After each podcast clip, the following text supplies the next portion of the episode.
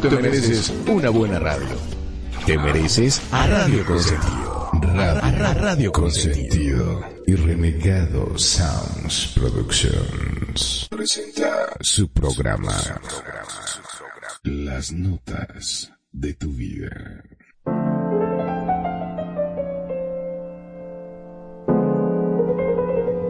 Estas son las notas de tu vida con Perfidia, Magnum, Kenia y Renegado. En Radio Consentido, bienvenidos.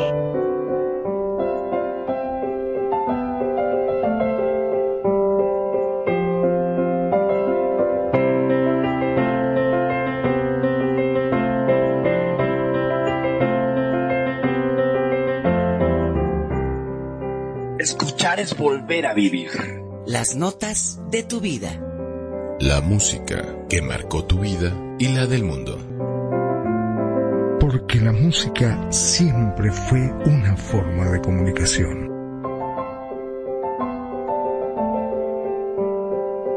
Buenos días, buenas tardes, buenas noches, a la hora que sea que nos escuches. Radio Consentido les da la más cordial bienvenida. Las notas de tu vida en su capítulo 39 presenta. Tradiciones del Día de Muertos.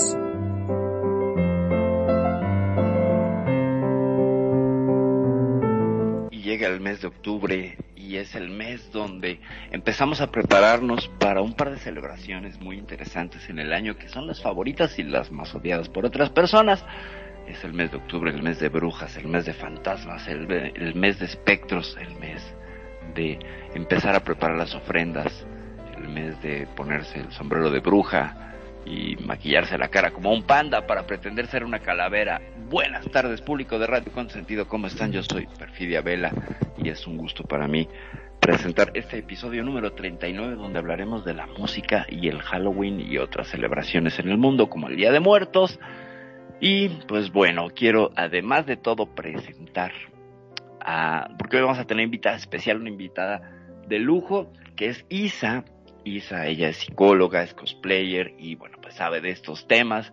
Traemos a alguien con un poco de, cacumen y de cesera y seriedad a este programa porque en vista de los últimos programas que es puro relajo, entonces pues ya nos mandaron a traer a alguien que pusiera un poco de orden en este programa. Entonces estamos invitando a Isa para que este cuarteto de irredentos pixeles pues se porte un poco bien. Pero antes de pasar a que Isa se presente, voy a tener el honor y el gusto de presentar a mis colocutores que me acompañan esta tarde. Kenya, buenas tardes. Muy buenas tardes a todos y sí, hoy tenemos una invitada de lujo para hablar todas esas tradiciones, costumbres y esas cosas raras que muchas veces no conocemos. Yo soy Kenia desde la Ciudad de México, les mando besos y apapachos y ojalá compartan con nosotros esas tradiciones. Magnum. Mi nombre es Magnum Dacun, como siempre transmitiendo en vivo y en directo desde Mar del Plata, República Argentina. Hoy vamos a hablar de algo que a mí me da mucho miedito, porque sí, tengo que reconocer que no soy el más valiente, y sobre todo en esta época del año cuando se empieza a hablar de los muertos, de Halloween, ya ahí se me pone la piel chinita, así me da mucho escalofrío, y bueno, ¿qué va a ser? Uno es como es, ¿no es así, renegado? Pues sí, que le hacemos? Es lo que hay, como decimos aquí en México. Hola, ¿qué tal? ¿Cómo están? Muy buenas tardes. Bien, a su casa. Esto es ni más ni menos que las notas de tu vida por esto que es Radio Consentido en este sábado 22 de octubre del 2022 cuando son exactamente hora Centro México, las 5 de la tarde con 6 minutos. Ojalá que te quedes con nosotros para hablar de las diferentes culturas que hay a nivel, pues internacional, a nivel mundial, de lo que sería las diferentes tradiciones que se manejan en lo que sería el Día de Muertos. Y bueno, pues tengo el placer de presentar una bella y hermosa psicóloga, porque ella sí es psicóloga. Por eso a veces me cae muy bien, pero como a veces no tanto porque es psicóloga. Y, pero lo malo de todo esto es que es mi sobrina, así que bueno, presento con ustedes la bella y hermosa Isabela, que anda por acá con nosotros en esto que es las notas de tu vida. Hola, muchas gracias por invitarme, por permitirme compartir mi opinión con gente tan linda, tan alegre, con tanta energía, me encanta. ¿Y de qué vamos a empezar a hablar? ¿Qué te parece, Perfi, si damos otra introducción de esas costumbres? Ahorita que bien decías de, de México y el mundo, ¿qué nos traes, Perfi? Y bueno, Perfi anda por ahí perdida, a lo mejor tiene el micrófono apagado porque no le escucho. Perfi, sigues por ahí, preciosa, chula. Sí, aquí estoy con el micro, hablando con el micrófono apagado para no perder la tradición, ¿verdad? Sí, claro. y yo le decía al micrófono, este, pues, ¿qué hago? Pues me decía, mi tarada. Ya estoy aquí. Eh, pues en realidad estos días, estos meses, bueno, no este mes, este final de año, tiene un montón de connotaciones eh, que podemos revisar desde el esoterismo, desde la antropología, desde la sociología, y ver que en algunas latitudes del mundo se coincide con una celebración que honra y que entrega energía a aquellos que ya partieron o a aquellos que están en otro estado. Aquellos que ya partieron sería la, la, tradición mexicana y la tradición anglosajona es a quienes andan todavía por ahí algunas entidades místicas y poderosas por ahí flotando, pero me encantaría que Isa nos diera un poco más de contexto de, no sé, el Halloween, Isa. El Halloween, pues siendo una de las más populares, diría yo, durante esta época, es creo que importante reconocer sus orígenes, ¿no? Siento que no está tan lejos de Día de Muertos en cuanto a que regresan estas ánimas, ¿no? Que están entre nosotros. Es una tradición que a mí me encanta porque viene justamente del esoterismo, de, de una tradición un tanto más pagana, más de brujas. Se supone que todas estas almas buenas o malas venían a nuestro mundo y para alejar a las malas es precisamente que nos disfrazamos, para que se confundan y no, pues, se metan en nuestras vidas, ¿no? Para que no van humanos, vean brujas, vean esqueletos, vean fantasmas. Ese es nuestro, el origen de nuestra, de nuestra, pues nuestra tradición favorita que es el Halloween.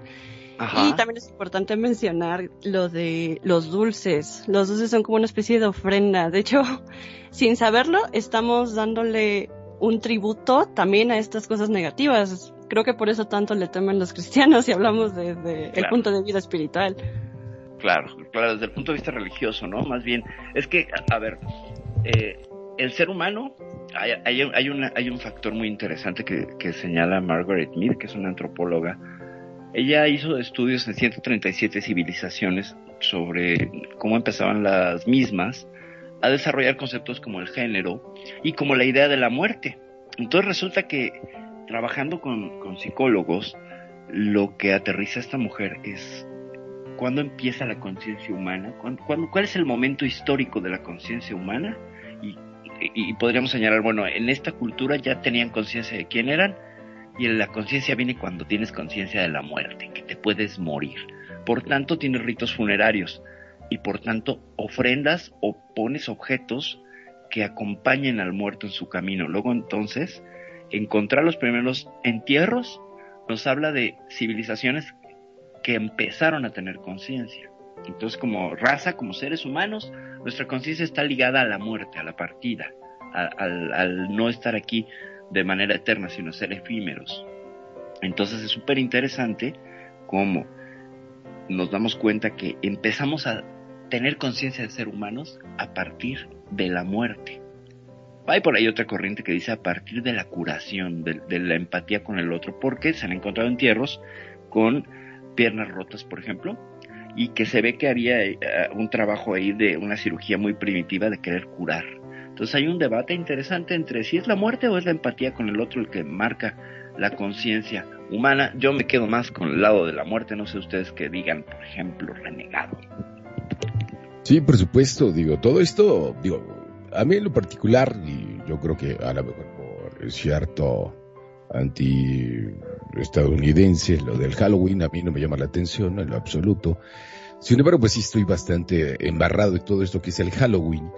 Y esto viene desde Irlanda, por ahí del año de, del año después, 100 después de Cristo con los irlandeses, ¿saben? Porque antiguamente los celtas hacían sacrificios por ahí de, del 31 de octubre, porque era la cosecha, ¿saben? Para prepararse a lo que sería el, el invierno. Y hacían como una tipo festividad, que es algo que estaba comentando este, Isabela también, el decir ofrendas, y lo mismo hacían los celtas, los celtas lo que agarraban y hacían era, aparte de hacer la cosecha, lo que agarraban, hacían, era el sacrificar ciertos animales. Y en ese estricto sentido, pues el, el poder hacer una cierta ofrenda, por decirlo de alguna manera, para lo que sería eh, la preparación. ¿no? Yo creo que hay, varias culturas que lo que hacen es eso, ¿no? Prepararse para poder este, guardarse, ¿no? Para el invierno, que pues, es una época bastante dura, sobre todo por allá, ¿no? Mi querida Kenya, ¿qué, opinas al respecto? Y sí, como bien dices, ¿no? De esas celebraciones celtas, hay una que se llama Sam Ain, que era una celebración, como bien dice, celta, y le rendían culto al dios de la muerte a través de la barbarie y la crueldad. Obviamente, todos estos este, festejos, las legiones romanas llegaron a la antigua Britania y decidieron prohibir en buena parte todos esos ritos. Este, no sé qué pienses tú, este, Magnum, sobre estos rituales, todo lo que se ha ido modernizando, se ha, se ha conservado sobre estas tradiciones y el origen del culto. Bueno, mirad, eh, con respecto a Argentina puntualmente, no se festeja Halloween o no se festejaba. Lo que pasa que se ha hecho un fenómeno tan comercial todo esto que realmente uno ya pasa por mm, el centro y ve las vidrieras todas decoradas como en Estados Unidos, ¿viste? Porque claro, es comercial y lo que quieren es vender y ya aparecen las calabazas, aparecen los caramelos y muchos empiezan ya con estas tradiciones. Ahora, lo que a mí siempre me ha quedado dando vuelta, yo que soy miedoso, es el hecho si en esta época pasa algo en particular, se abre una especie de portal o hay algo en la cual pueda llegar a afectar, ya que se habla de que esto es el momento en el que las brujas hacen hechicerías o hacen distintos sacrificios o convocaciones también, al menos así se dicen. No sé si alguien sabe algo al respecto con, con este yo, Yo conozco sobre eso. Cuenta, cuenta, cuenta. Veamos, es que si nos basamos meramente en, en, Halloween, porque pues supongo que cada cultura tendrá sus diferencias, pero justamente se cree que se abre como una especie de puerta. O sea, imaginemos una puerta que justamente entre el 31 de octubre se abre. Entonces, por eso es que ahorita se ha vuelto tradición, desafortunadamente, prohibir las adopciones de animales, porque mucha gente aprovecha esta energía, todo esto, para hacer cosas malas, para hacer mal. Entonces, estrictamente, si crecen las energías, sí, se mueven energías. ¿Qué piensas, Perfi? Que sí, que siempre habrá una fecha ritual en la cual... Ah, es una fecha que se repite todos los días, por ejemplo, las 3 de la mañana, ¿no? Es la hora de las brujas. Así es. Se le conoce. O las 12 de la noche también para algunas otras concepciones. Entonces yo creo que la magia y estas cuestiones de invocaciones y todo para abrir portales o conectar con, con momentos energéticos más poderosos están todos los días. Sin embargo, por muchas tradiciones, por cuestiones incluso de alineaciones estelares y cuestiones que tienen que ver con la astrología, cuestiones que tienen que ver con eh, ritos de cosecha, esta fecha es súper importante porque es la preparación para el equinoccio de invierno. Es como la puerta que abre a... Recordemos que los seres humanos pues tenemos una eh, economía agrícola básicamente, ¿no? O sea, vivimos del campo. Entonces, como seres que estamos esperando las lluvias que son benéficas para nuestras cosechas, tenemos que cuidar de esa semilla y hacer que esa semilla germine para que nos dé de comer en este ciclo de construcción, destrucción, nacimiento, muerte. Luego entonces, esta fecha es una fecha para conmemorar todas esas fuerzas creativas, destructivas, en una en un momento muy energético, que de verdad es que sí es muy energético. Fíjense cómo todos al empezar a vestirse, a disfrazarse, a todo, empiezas a convocar una energía, empiezas a crear un ambiente y se siente. No sé si, si, si, si han tenido esta percepción que ya, ya se siente como el Halloween, ya, la gente empieza a disfrazarse, ahora menos, pero esta es creo yo, la forma que tenemos moderna de irnos a, juntar por una idea común que termina siendo una sumatoria de energía. Cualquier fiesta de Halloween, por muy reggaetonera que sea, no deja de ser una conjunción de seres humanos en un rito donde hay baile, donde hay libación, que es la bebida, etcétera, y seguimos siendo muy básicos y muy primitivos en ese sentido. Entonces, creo que con estas fechas la ocasión se presenta pues pintada. ¿Por qué? Pues porque además de todo puedes jugar a la máscara, puedes jugar a no ser tú. Es una invitación a la despersonalización. Después de todo un año donde tienes que estar luchando con el ego y mostrándole a los otros que tú eres más importante y valiosa y valioso y bla, bla, bla, aquí puede ser alguien más, ¿no? Y eso es una tentación bárbara. No sé, Isa, ¿tú qué opinas con este asunto del disfraz? Creo que justamente poder dejar de ser tú mismo un par de horas, mucha gente aprovecha para eso estas fiestas, pero yo siento que es hasta catártico de cierta forma, ¿no? O sea, poder observarte desde fuera, siento que yo como cosplayer puedo decir que transformarte en un personaje que admiras o crear tu propio personaje es bastante terapéutico. Correcto. Para el público que no conociera el, el término, por cierto, nuestro público, un saludo a todas las personas que nos están escuchando en las diferentes plataformas como son Evox, Spotify, TuneIn y por supuesto en Facebook Live. Explícanos un poco qué es el cosplayer. Claro, cosplay significa literalmente costume play o juego de disfraces.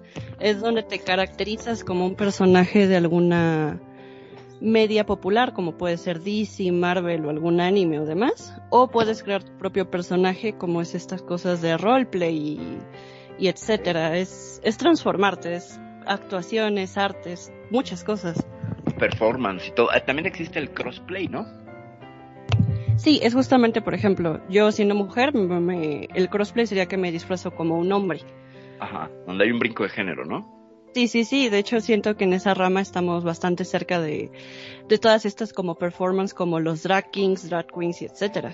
Ajá, las fox queens y bueno, todas estas, estas eh, posiciones identitarias eh, temporales, ¿no? Donde disfrazamos al cuerpo o lo llenamos de indumentaria y de parafernalia para representar otra cosa, ¿no? Claro que sí. ¿Y qué les parece si para no seguir con tanto diálogo nos vamos con una canción? Por supuesto. Que es de los señores de Kinky, ya que están hablando mucho de muertos, y esto se llama ¿A dónde van los muertos?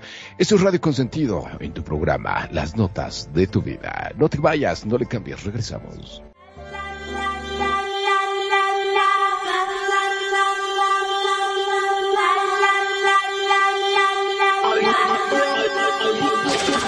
Radio Consentido, donde tu opinión es escuchada. Es escuchada. Radio Consentido, Radio Consentido.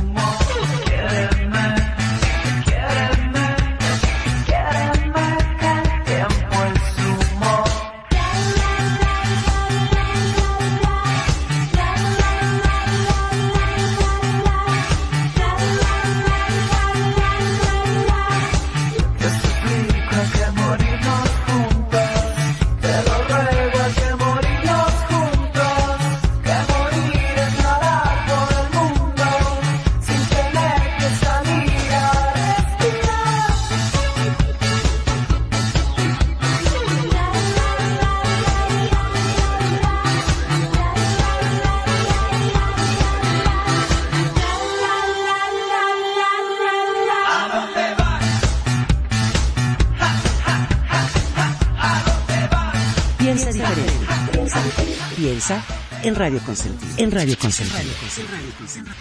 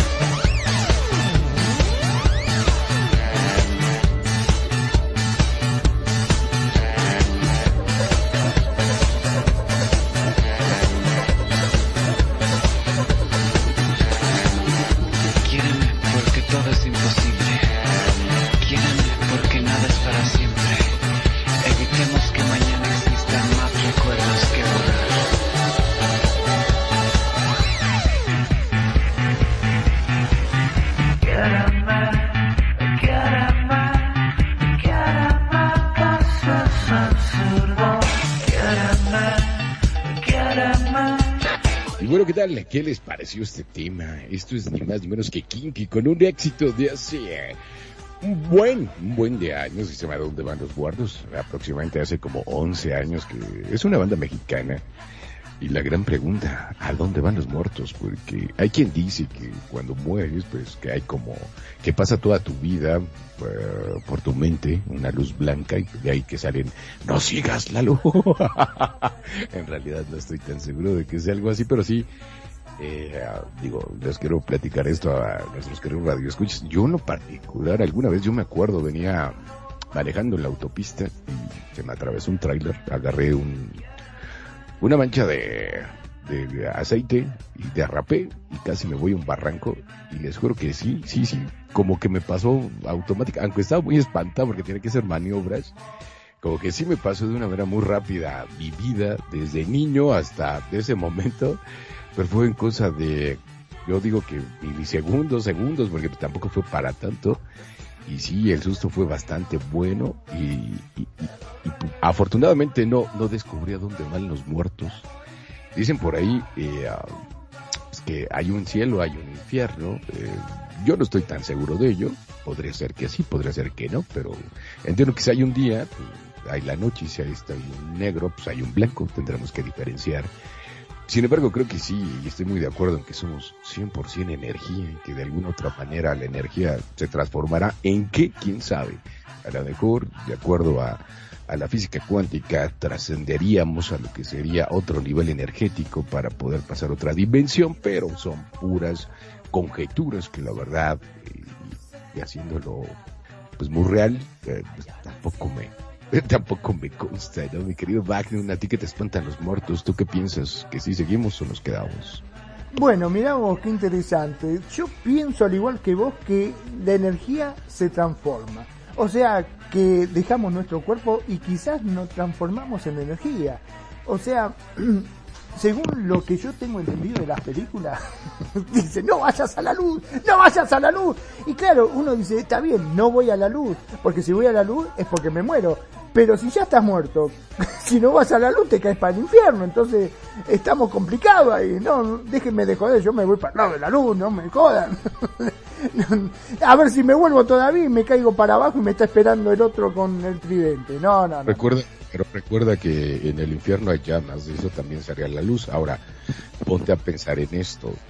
Si te fueras al infierno, ¿qué sería lo peor? Encontrarte, encontrarte a Jim Morrison, a Janis Joplin, o sea, a tanta gente que dices, oye, a lo mejor estamos de poca madre echando. Hasta Michael Jackson dice que está ahí abajo. Claro, podría ser, ¿no? Y seguirle a los cual luz, ¿de qué luz me estás hablando? ¿Y qué? Eh, ahora que lo pensás, tenés razón, ¿eh? Si voy para el cielo, me voy a estar más solo que loco malo porque no conozco a nadie allá arriba. En cambio, todos mis amigos están abajo. Tenés razón, me voy para abajo y listo. Tal, tal. Seguimos. Una cosa, ya que estamos hablando de Halloween, caracteriza mucho eh, los disfraces, arreglar las casas, eh, poner esos monstruos y bueno, toda esta alegoría que se hace con respecto a Halloween. Pero hay algo que siempre me ha llamado la atención. Las famosas calabazas. ¿Por qué en Halloween solo se utilizan, viste, calabaza? Vos, no sé, no podés eh, pensar en una noche de Halloween sin una calabaza, hasta en las invitaciones, en todos lados. Tiene que haber una calabaza de estas talladas con una vela adentro. ¿Saben por qué es? Pues se los tiro así. Es, temporada de cosecha de calabazas, imagínate. por eso, amigo. Imagínate tratar de escarbar un coco, por ejemplo, si estás en una zona tropical, un plátano, ¿no? Y luego ponerle la vela y todo, pues sería muy complicado. Claro, sí, en un plátano es medio complicado meterle la vela, ¿no? Si se me permite. es por, por, es como este balance entre la luz y la oscuridad. Es justamente para ya es que estamos hablando de energías y así, es para mantener la energía limpia, que lo que entra a tu casa sea positivo. ¿Por qué? Porque hay luz. Yo siento que como que causan el efecto contrario. He visto cada diseño en las, en las calabazas tan aterrador que, ajá, pero el objetivo principal es ese, es como una vela similar a como el cempasúchil aquí en, México. Ajá, un faro, un faro que llama, ¿no? Exacto, similar al cempasúchil que justamente creamos como un camino hacia nosotros por el olor, ellos con uh con la luz. Ok, mira qué interesante, yo no me sabía el dato, gracias por compartirlo, Isa. Es un dato Perdón, muy ¿no? Pero yo estuve leyendo también.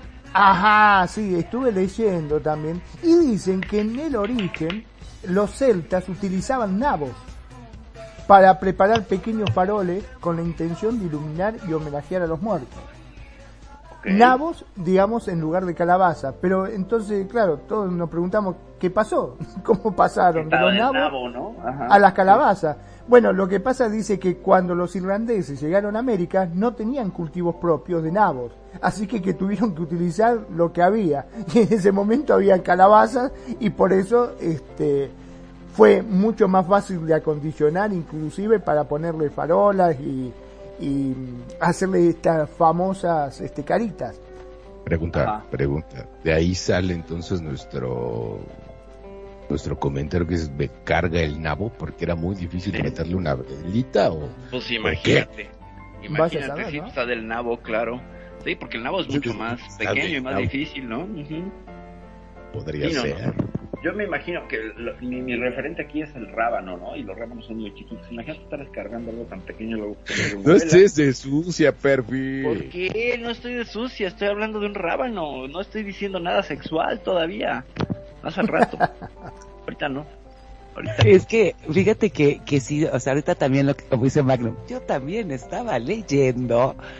Yo les voy a decir algo, a mí lo que me, me llama mucho la atención y la verdad ahorita para estar investigando del tema, hay una festividad en Bolivia que a lo mejor ahorita a todos les va a sorprender, bueno, a mis colocutores aquí que, están conmigo, que se llama el, la festividad de las ñatitas.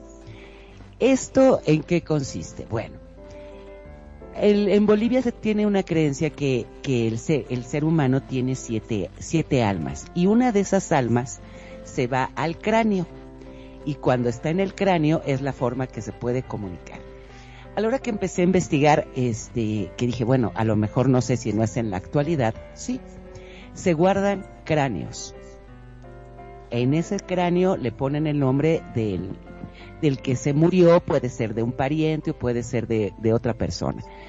Y todos los años que ahí festejan el Día de Muertos, el 8 de noviembre, les lo sacan su cráneo y le piden favores para que estén con todos los este parientes y todo. Está prohibido, obviamente, esta celebración, pero se sabe que en la, en la actualidad se sigue festejando. En mi particular opinión, a mí sí se me hace muy raro. Ajá. Este, pero yo creo que pues es una, no sé si ustedes sabían que esa festividad la tenían en Bolivia, el estar con cráneos humanos. No sé, Perfi, este, No me la Magnum. sabía. Yo no me la sabía, de verdad que me sorprende. Pero no me sorprende mucho porque, pues bueno, viniendo de una cultura donde comemos pan de muerto, pues qué te digo, ¿no? Que No muchos digo. creen que el pan de muerto era de muerto, Perfi. Por eso también em- empe- empecé a investigar realmente, ¿no? Porque dices, bueno, a lo mejor son calaveras de dulce. Ajá. Y no. Wow. Gente Estaba leyendo, ¿no? cuerpo- Ajá, dale. Dice que actualmente los cráneos son festejados con música, golosinas, alcohol y coca y cigarros también. También con grande fiesta denominada prestes y misas católicas. El Cementerio General de La Paz recibe miles de visitas al año respecto al origen de las cabezas. Estas terminan extrayéndose de los sepulcros olvidados en el mismo Camposanto o estos son familiares que pasan de generación en generación. Los devotos la guardan en su dentro de, de urnas, ¿no? Y sí, le ponen coronas, cigarrillos, este, es increíble como lo las visten, ¿no? Las cabezas, pero, o sea que van a saquear los eh, las tumbas, digamos, para sacarle la cabeza. Claro. Mira, qué complicado. Aquí en México hay una tradición que se llama dar la calaverita, que es como pedir el truco o truco, dulce o truco del, del Halloween. Eso es en Estados Unidos.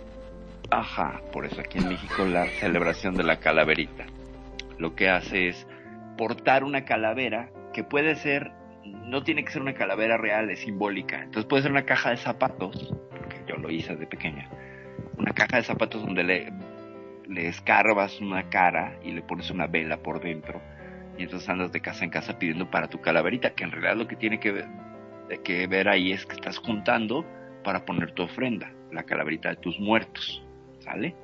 Entonces, eh, que es muy interesante que otros también utilizan los cráneos para, para la celebración, solo que ahí es el cráneo real, ¿no? O sea, la materia prima está más difícil.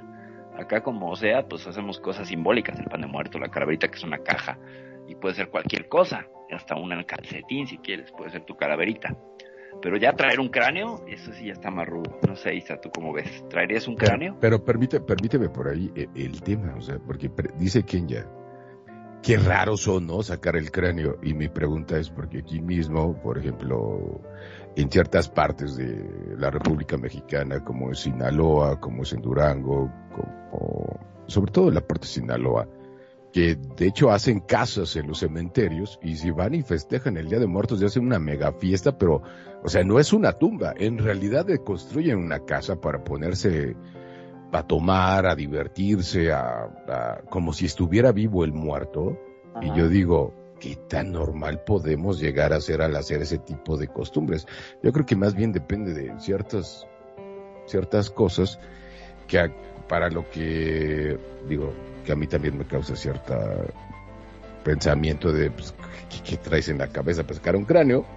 Pero también qué traes en la cabeza para hacer una casa en un panteón y festejar y hacer una fiesta con todos tus amigos. Perdón, ¿no? Pero en el 2008 el arzobispado de la Iglesia Católica emitió un comunicado afirmando que el culto a las calaveras era no cristiano y que se prohibían las misas que hasta entonces se habían celebrado para los cráneos. Sin embargo, los rituales católicos continúan dando el sincretismo cultural presente justamente en la región. Bueno, aquí hay un dato que quisiera yo este, ampliar. Estas celebraciones como el Halloween, que es al Halloween, o viene, viene al Hallow, todos los santos, es la cristianización de las tradiciones paganas que llegaron a América y sobre todo en América del Norte, Estados Unidos, México, eh, tomaron la mayor fuerza representativa de esta eh, forma cristiana de estos días 1 y 2 de, noviembre, rendirle culto y recordar a todos los muertos. Por eso están los santos grandotes, los santos chiquitos, o los muertos grandotes y los muertos chiquitos en México.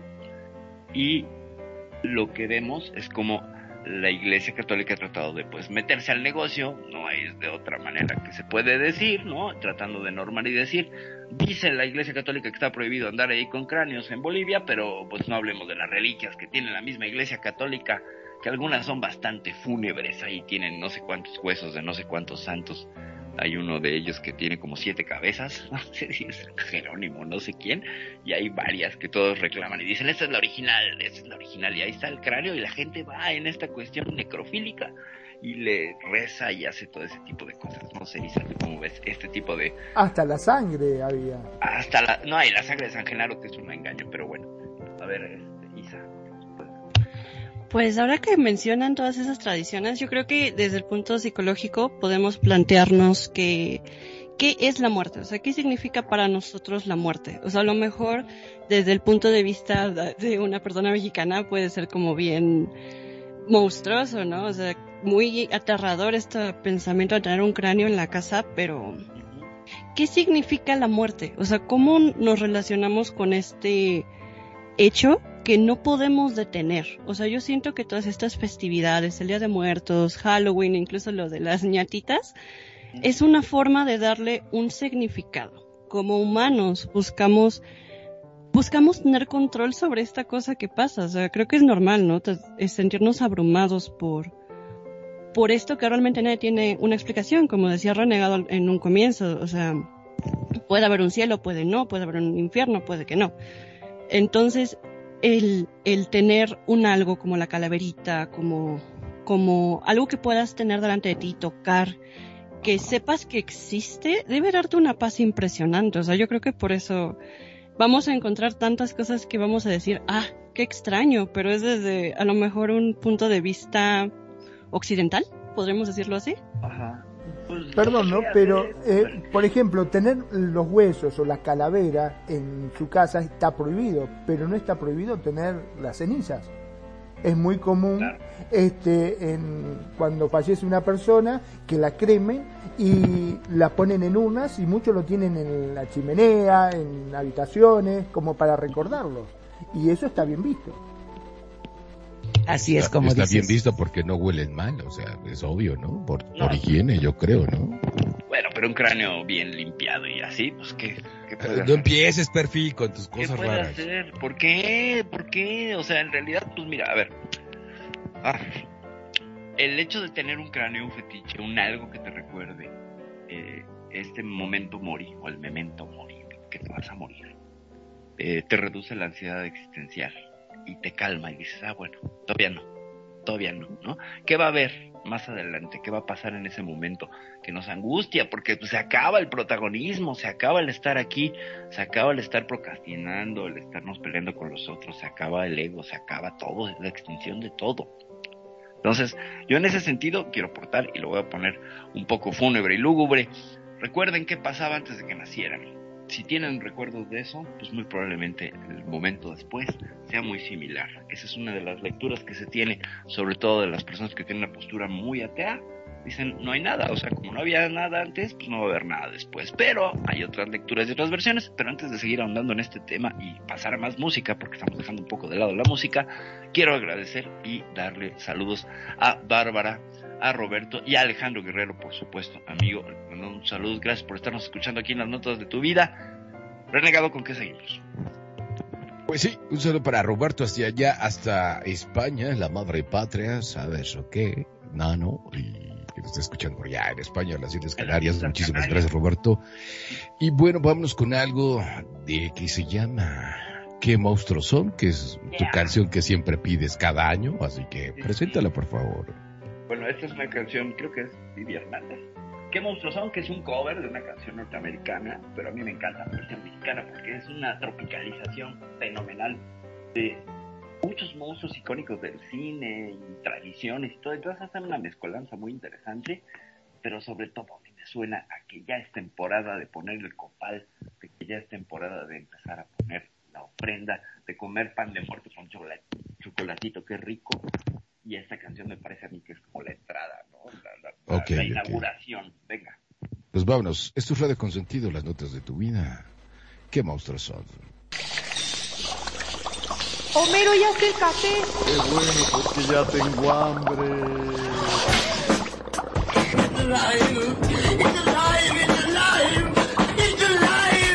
En una noche oscura de terrible tempestad, allá en Sacazonapan empezaron a gritar. Los monstruos tenebrosos Frankenstein y Blackaman comieron quesadillas de vampiro con. ¿Qué monstruos son? Sí. ¿Qué monstruos son? ¿Qué monstruos son? ¿Qué monstruos son? Bailaba la llorona en los brazos de Aquaman y Drácula volaba al compás del cha-cha-cha. Morticia se peinaba con cajeta y aguarrás, mientras que el hombre lobo aullaba sin cesar. ¿Qué monstruos son? ¿Qué monstruos son? ¡Au! ¿Qué monstruos son? ¿Qué? Esta. En una jaula de hule, pendiente de un dragón, se hallaba un pajarillo cantando su buen son. Siriaca le bailaba, tamaño charlestón, y a mí me acongojaba, tremendo tortijón. ¿Qué monstruos son? ¿Qué monstruos son? ¡Qué monstruo! ¿Qué monstruos son? Sí son. ¿Qué monstruos son? Después el gato loco, la luna contempló, ladrando el pobrecito, lumeando se quedó. Con rebanadas de aire, murió de indigestión. Aquel pobre gatito, murió, murió, murió, como yo.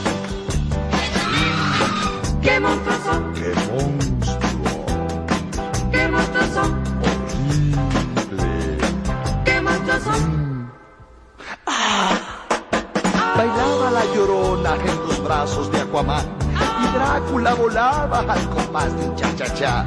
Morticia se peinaba con cajeta y aguarrás, mientras que el hombre lobo aullaba sin cesar. ¿Qué monstruos son? ¿Qué monstruos son? ¡Au!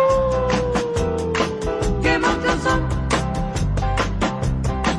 ¿Qué monstruos son? En una jaula de hule, pendiente de un dragón, se hallaba un pajarillo cantando su buen le bailaba, tamaño charlestón, y a mí me acongojaba, tremendo tortijón.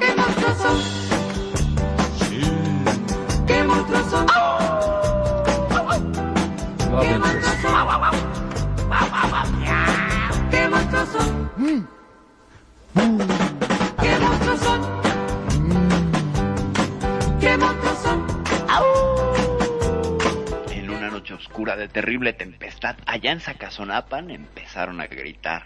Los monstruos tenebrosos Frankenstein y Blackaman comieron quesadillas de vampiro con pipián. ¿Qué monstruos son? Ahí tendrían que hacer el coro todos, pero bueno. ¿Qué monstruos son? Exactamente, exactamente. Les voy a contar historias de monstruos. A ver, niño, no te asustes. A ver, niño Magnum, no te asustes. Bailaba la llorona en los brazos de Aquaman. Y Drácula violaba al compás del chachacha. Dios mío, vio Qué cómo la volaba. Exacto. Morticia se peinaba con cajeta y aguarras. Mientras que el hombre lobo aullaba sin cesar. Ahí va el coro. ¿Qué Coro. monstruos ¿Qué son? monstruos son? Exacto. Agarran ese chamaco que no se me escape. Encuentra a los Frankenstein. Dos veces el coro. ¿Qué monstruos son? ¿Qué monstruos son? ¿Qué monstruos son? No, bueno, estamos perdidos como banda, nos perderíamos. Se hallaba un pajarillo cantando el cinco son. Siriaca la calaca bailaba Charleston y a mí me acongoja- acongojaba tremendo tortijón. Coro y ya pasamos a cosas más serias, por favor. ¿Qué monstruos son? ¿Qué monstruos son? Oye, papá Pitufo, ¿qué monstruos son? Y, como dicen, hablando de cosas más serias, yo les voy a decir también lo que me llamó mucho la atención, por si alguna vez piensan ir a Japón. Fíjense muy bien cómo se ponen el kimono. ¿Por qué? Porque en Japón, este, cuando te pones el kimono del lado derecho cruzado sobre el izquierdo, quiere decir que están vistiendo un fallecido. Y esa es la última vez que llevarás un kimono porque así te despedirás del mundo. Así que, de alguna manera, en Japón, que son muy supersticiosos, consideran que llevar el kimono mal cruzado es un signo de mala suerte y que solo puede presagiar más cosas para la persona que lo lleva puesto. Por lo tanto, recuerden, radio escuchas, Perfi, Magnum y Ser Renegado, que si no quieren tener nunca mala suerte y mejor honrar a sus muertos como se debe, nunca cruces el lado derecho sobre el izquierdo del kimono. No sé si ustedes sabían esto acerca del kimono.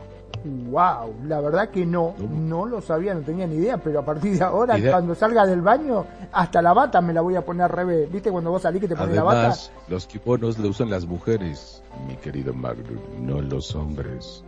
Entonces, pues... No, no, no, los kimonos también Claro, los puede ¿Y llevar los un hombre. karatecas no utilizan kimono? Pero tú no eres karateca tampoco, entonces El- no te lo puedes poner. El kimono, de hecho, es una eh, vestimenta tradicional. La que es meramente para mujeres es la yukata. Es una versión más ligera del kimono, que se usa solamente en verano. Y tú Tomá vives en pavo invierno, renegado. Capo. Y tú vives siempre en invierno, así que toma, eso no puedes hacer. ¿Viste? No, Hablando pero tienes razón, de cosas raras. la bata de baño. Hablando de cosas raras, yo le voy a comentar otra. A ver, las mujeres que eran contratadas para llorar un difunto, ustedes sabían que existía, se Las llamaban lloronas. las plañideras, plañideras. Esta palabra proviene del verbo plañir, es decir, sollozar. Esta tradición se realizaba en los velorios donde había una escasa presencia de personas y tiene sus orígenes en el antiguo Egipto, donde sus servicios eran variados. Lamentos que podían convertirse en gritos desconsolados, golpe de pecho, echarse tierra en diversas partes del cuerpo o tirarse hasta los cabellos. Diversas manifestaciones que permitían teatralizar el profundo dolor que conllevaba la pérdida de un familiar. Ahora, ¿por qué se contrataba la llorona? Bueno, la, esta llorona eran contratadas porque se creía que los llantos que emitían limpiaban el alma de difunto de pecado, facilitando así su alcance rápido a la gloria eterna. Además de brindar sus lágrimas, esta llorona servían de posta para que los deudos pudieran atender de manera adecuada a quienes habían venido a esta ceremonia de despedida. Una vez finalizado el entierro, las plañideras o lloronas pedían el pago de sus honorarios por haber realizado su trabajo. Esta paga podía ser en dinero, víveres, como por ejemplo hasta trigo, yerba o, por qué no, harina también. ¿Qué me contó usted? Especifica de qué hierba, ¿no? Sí, sí, eso no dice. Capaz que eran en Argentina, hecho- capaz que le daban yerba mate, a lo mejor. De hecho, en México, Ah, bueno. este, en México también existe esa, esa parte. Hace muchos años, evidentemente, estamos hablando de por ahí de la revolución, después de la revolución mexicana y ese tipo de cosas. Se prestaba mucho y ellas les llamaban, la- les decían las lloronas. Y no tanto por la, la, la historia esta de la llorona de de Xochimilco, la que ahogó a sus hijos y todo eso, no. Había unas, unas personas, eran mujeres, de hecho, que las contrataban para, para llorar, porque establezcamos algo, digo, no sé si, bueno, si estoy, bueno, no sé si Perfi o, o tú, Kenya, o este, eh, la gente que nos está escuchando, nuestros radioescuchas, han estado en algún funeral, este, de, en un pueblo, en un pueblo, los hombres, bueno, no en todos, pero en varios, ¿verdad? Y yo he estado en funerales de, algún pueblo, al yo se- a- pertenece parte de, de- de una familia que vivían en, fuera de la Ciudad de México, en el que los hombres se juntan a- se pone leña, se prende, los hombres están tomando, es decir, toman tequila, mezcal o bebidas alcohólicas, eh, platicando al respecto, y sus esposas están con el fallecido dentro de la casa, en lo que está el ataúd. Ellas son las que están rezando, las que están de alguna otra manera llevando el, el- el- lo que podría ser que, el velorio, que se le llama aquí en México, y los hombres están afuera. Eso es una tradición que tienen antiguamente, no, estoy diciendo que ahora se haga aquí, pero sí en muchos pueblos, eh, y se lo puedo platicar porque yo lo vi hace como, no sé qué les gusta, hace unos 20 años más o menos. La muerte de un familiar para mí muy importante que él vivía eh, lo que sería afueras de, de la Ciudad de México, vivía eh, en Puebla, de hecho. Este, e- esa es como su tradición. Entonces, de ahí que también, ahora ya no he visto que contraten lloronas, que es lo que comenta el buen Magnum, para que hagan eso más grande. Sin embargo, sí se lleva esa parte muy machista en ciertos lugares, no digo que en todos, en ciertos lugares, y es como una tradición que ellos respetan y que ven bien. Bueno, que yo te puedo compartir. Mi hermana, mi hermana RL, trabajaba de plañidera. Trabajaba en unos velatorios. Era administradora y también hacía las veces de plañidera. Estamos hablando de mediados de los ochentas y eh, tenía unas experiencias muy interesantes. Cuando ella salió de casa, eh, consiguió ese trabajo y pues era buena para el llanto y pues le pagaban por el llanto y era una y le pagaban bien ¿eh? era una remuneración muy interesante. Le daban una como propina pero pues sí se juntaban ahí para la, para pagarle a la plañidera llorona. No me sabía esta división en los pueblos de donde las mujeres están dentro y los hombres fuera pero pues vemos vemos que el, el velorio también siempre es una buena ocasión para libar. No importa lo que Pues pase, de hecho, hablando de, de las plañideras, yo sabía que venían de la cultura egipcia y es justamente porque a los familiares se les prohibía llorar, eh, por ondas religiosas obviamente, por ondas de estatus, pero lo que estas mujeres intentaban hacer era como que provocar por eh, imitación eh, esta catarsis del duelo, ¿no? Es como, como ayudar por reflejo a la, fa- a la familia Como que la no podía que llorar. Exacto. O sea, la familia que no podía llorarlo los ayudaba como a sentir que estaban librando este duelo, que estaban despidiéndose sin hacerlo. Es correcto.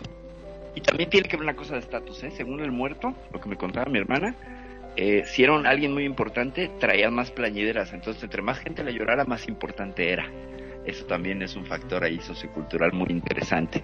Uy, cuánta gente le llora, cuánta gente está aquí. Eh, Debe haber sido muy bueno en su vida real, ¿no? Como, como, como, como el siempre el muerto es el bueno, ¿no? No sé si les ha pasado. Ay, qué buena persona era. O no necesariamente. No pero es lo que dices en un velorio. Ni modo Sí, es que muchas "No, veces ya". mujeres lo santifican, ¿no? Como que hay desgraciadamente, muchas, es desgraciadamente, Pero no necesariamente. ah, no necesariamente, Hay pero quien sí. saca las, las peores herramientas para atacar, para eh, para hablar mal de una persona cuando está muerta, ¿no? Dices, ah, es que era un hijo de su tal por cual, ella era una hija de su tal por, por cual. Y, y, y, qué triste, ¿no? Que vayas un, a un velorio, a un pues una situación de esta fúnebre, ¿no? En el que está el fallecido y, y, hay gente que sin mayor, no sé, recato, sin mayor respeto, empieza a decir tonterías que, que ni al caso, ¿no? Y a mí se me hace una manera muy, muy bizarra, ¿no? Digo, ¿para qué vas a un velorio si lo único que tienes es para de comentar es eh, las cosas? Digo, no, nadie es perfecto. Soy la mejor muestra. Pero, ¿qué pero dices ¿para qué vas? ¿Para qué ¿No? vas? ¿no? O sea, pues sí, claro, pero yo digo, Pero ¿a qué perdón, vas? ¿no?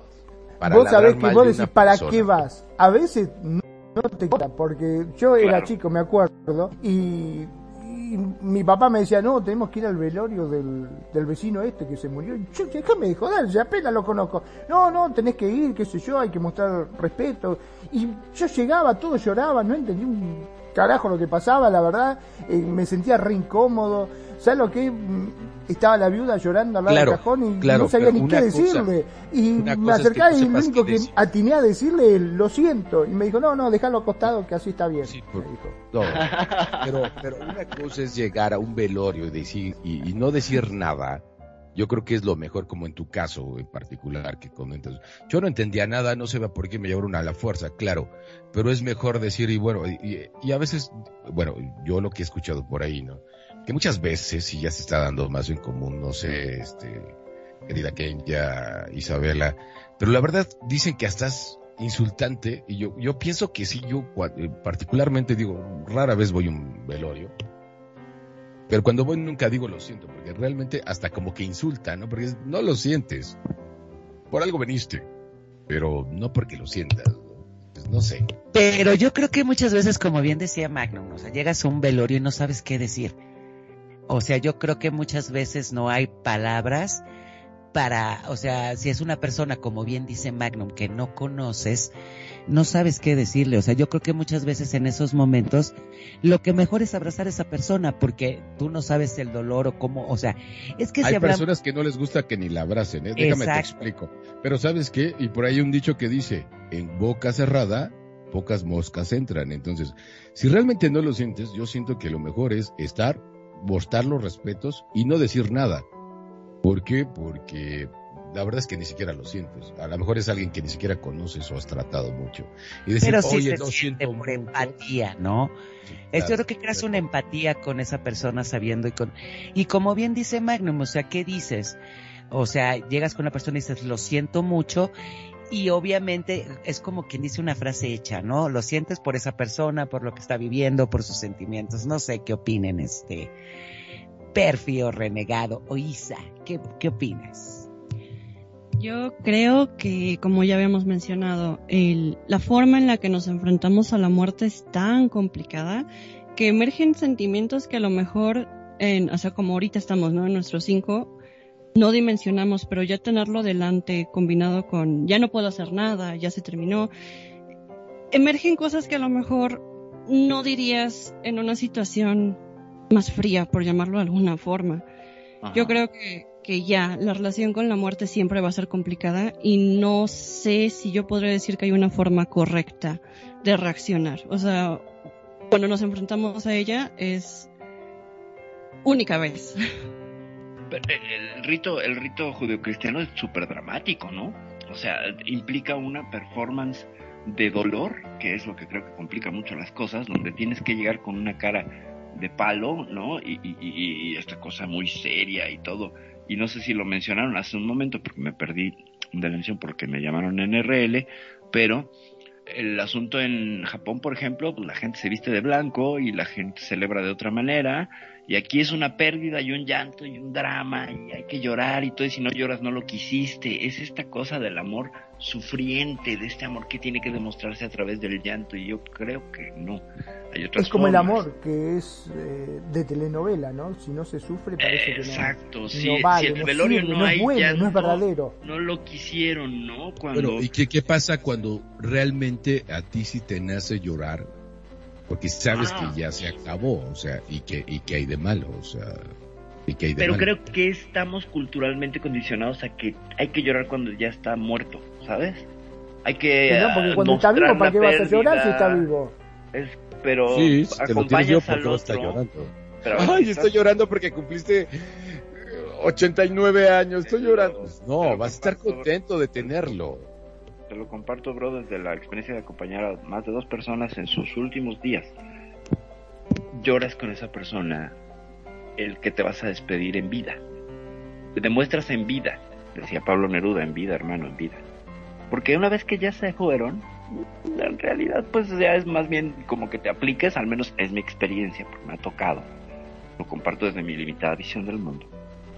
Que tengo que mantener lo más fría posible para los trámites y para hacer el como la piedra de toque para que los otros no se derrumben y ser quien tiene la cabeza para saber dónde hay que ir con el médico forense para que tienda el acta de defunción que te va a permitir después pues hacer todos los trámites para el velatorio y después el entierro, etcétera. Alguien tiene que tener la cabeza fría para que todo eso funcione, para que todo eso se lleve. Y a mí me tocó chinga de la vida, ¿no? Entonces, creo que la experiencia que yo tuve con los velorios era ya de, pues yo ya solté, ¿no? Yo ya lloré en vida porque como que me enseñaron que el proceso era despedirte en vida, llorar en vida por el otro. Ya una vez que se fueron, al menos en mi experiencia, yo no lo hago. No lo hago y puedo ser la persona más ecuánime en un velorio con gente, con mis padres, donde veía que todos se derrumbaban, ¿no? Y que me decían cosas como, ya descansó. o sea, como era así, me dieron ganas de pegarle a ese, ¿no? Así de, pues obvio, ya descansó, ¿no? Eh, alguien que nunca estuvo, que no acompañó en el proceso, etcétera. Por eso decía hace rato, ¿qué dices en un velorio? Porque hay gente que llega y te dice muchos días de estos, ¿no? O felicidades, no sabes.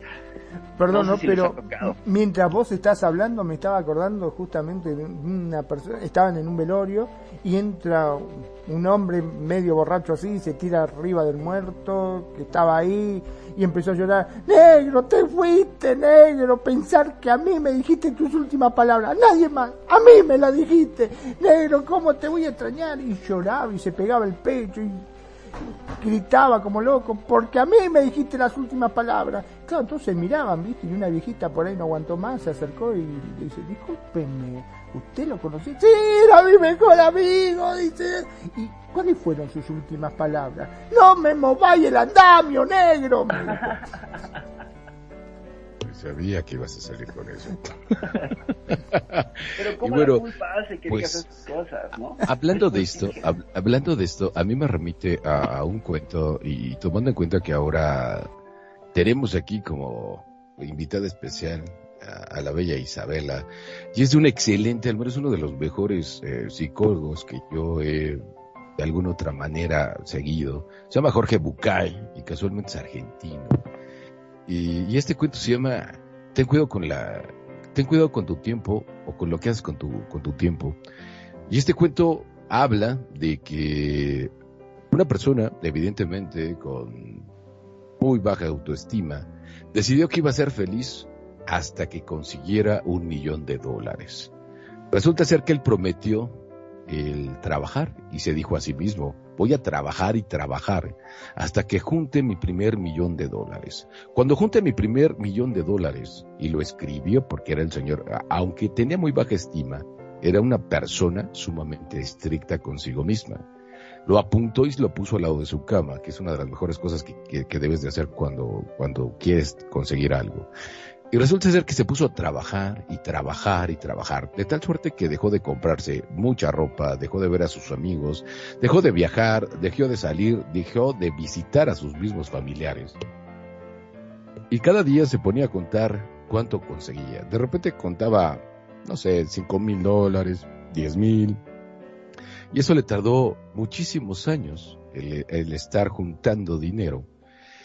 Hasta que llegó un punto, después de muchos años de tanto esfuerzo, tener tres tipos de trabajo, de dejar de salir a comer para poder ahorrar su millón. Dejó también de disfrutar de la vida, porque él decía que hasta que tuviera su millón iba a disfrutar de la vida. Resulta ser que un día, eh, al hacer las cuentas, porque los contaba día con día, llegó la cuenta que tenía 999.999 dólares. Le faltaba única y extremadamente un centavín. Lo empezó a buscar por los sacos, lo empezó a buscar por los, por los zapatos, abajo de la cama, por los cajones y no lo encontraba. Resulta ser de que abajo, abajo de lo que era una cartera encontró un centavo. Dijo, por fin voy a ser feliz. Agarró el señor y dice, ya tengo un millón de dólares. Después del millón de dólares, escucha que se oye algo así como... Abre la puerta y se le presenta una persona vestida de negro con cara de calaca. Y le dice, hola, ¿cómo estás? Se queda sorprendido y dice, hola. Muy bien, muy feliz. Tengo, acabo de juntar mi primer millón de dólares y me estoy apenas preparando para disfrutar de la vida. Si vos no podés. ¿Y por qué no voy a poder? Y dice, porque soy la muerte y vengo por ti. Dice, no puedes hacer eso. Me he esforzado durante décadas tratando de juntar un millón de dólares. ¿Qué te parece si te doy 500 mil dólares y dame un mes de vida? No se puede hacer el trato, viejo. ¿Ok? Vamos a hacer algo. Te doy 900 mil dólares, 900 mil dólares. Me quedo con 100 mil y dame un mes. Dice, viejo, no se puede. No hay trato. Al verlo se vio desesperado. Y dice, bueno, entonces, ¿me puedes dejar escribir una carta? Dice, tienes un minuto, porque te tengo que llevar. Tu tiempo llegó. Saca un bolígrafo, una hoja y dijo, para quien lo lea, la vida no es lo que consigas, la vida es el camino. No lo pierdas el tiempo tratando de conseguir la alegría que siempre la has tenido. Lo firmó y se lo llevó a la muerte. Y color incolorado, el cuento se ha acabado. Y vamos con un tema de Ángel Aguilar y esto se llama La Llorona.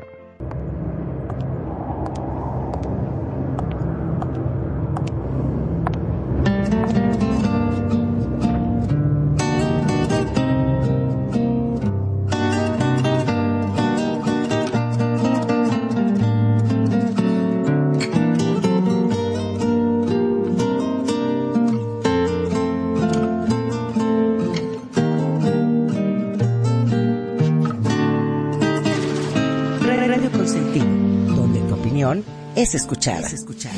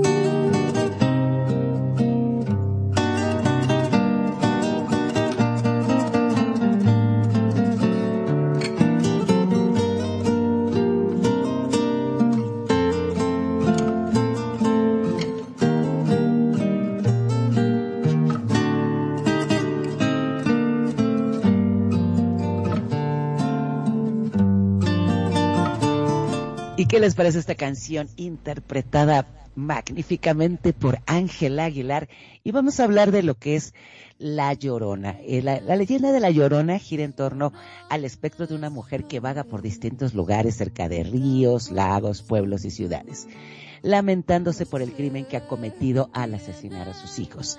Este espectro forma parte de la identidad cultural de Hispanoamérica.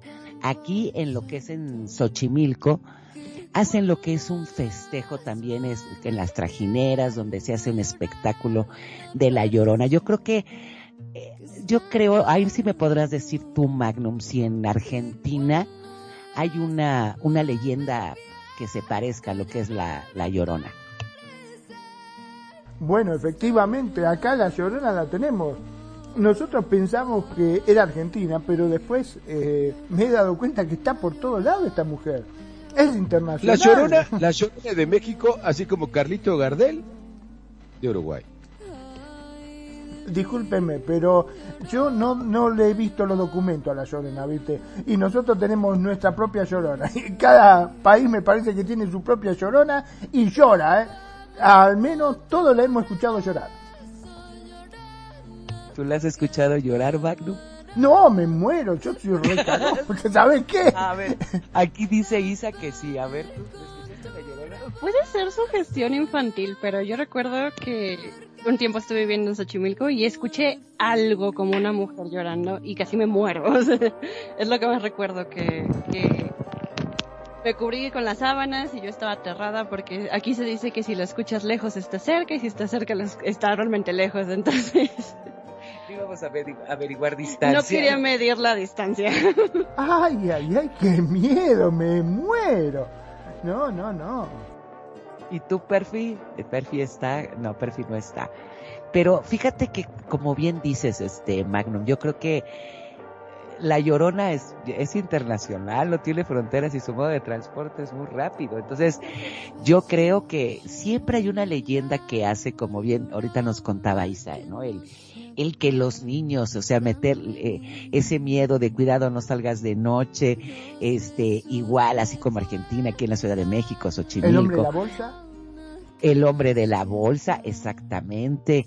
Este, son esas leyendas con las que fuimos creciendo y van este aumentando, no sé, ahorita podríamos preguntar a alguien si está en otro este país, no sé, España, ahorita que nos está escuchando este Roberto desde las Islas Canarias, que seguro también tendrá un nombre parecido. ¿Y La Llorona es el mismo nombre en Argentina? ¿También es La sí, Llorona? Sí, sí, le decimos La Llorona, es famoso La que Llorona. se escucha en, la, en las rutas. Los camioneros suelen decir que siempre la escuchan y que no paran. No, no, es increíble las historias que hay. Eh, siempre cuando se juntan los camioneros, así en los bares, siempre eh, la conversación clásica sí, yo la escuché a la llorona que estaba, y lo mismo también hablan de que muchos han levantado a una persona y una mujer que era, no era de hablar prácticamente, y por ahí cuando este, miraba había desaparecido, o sea que era como un espectro, ¿no? Los camioneros son de contar muchas esa historia acá en, yo creo que son esas cosas que se cuentan y los distintos países lo vamos agarrando como propias, ¿no? Porque decimos, ah, es parecido a lo que yo vi, puede ser. Ah, bueno, acá dentro de las historias raras que se cuentan está el famoso, viste que está el jinete sin cabeza en Estados Sí, Unidos, sí, por ejemplo, sí. en las películas, bueno, nosotros tenemos el chancho sin cabeza. El chancho sin cabeza. ¿no? El chancho yo, sin yo- cabeza. yo el contacto más cercano que he tenido con la Llorona, yo recuerdo, tendría por ahí como 25, 26 años. Estaba en mi primer departamento y decía, ay Dios mío, ay Dios mío. Pero que creí no era la Llorona, era mi vecina, que aba- acaba de llegar su marido. Entonces, no, no, no. Aquí soy yo. No, yo me espanté, yo estaba dormido, perdóname, o sea. Entonces, pues, este, es el contacto más cercano que he tenido con la llorona. Pero no estaba llorando, creo que no. Kenya.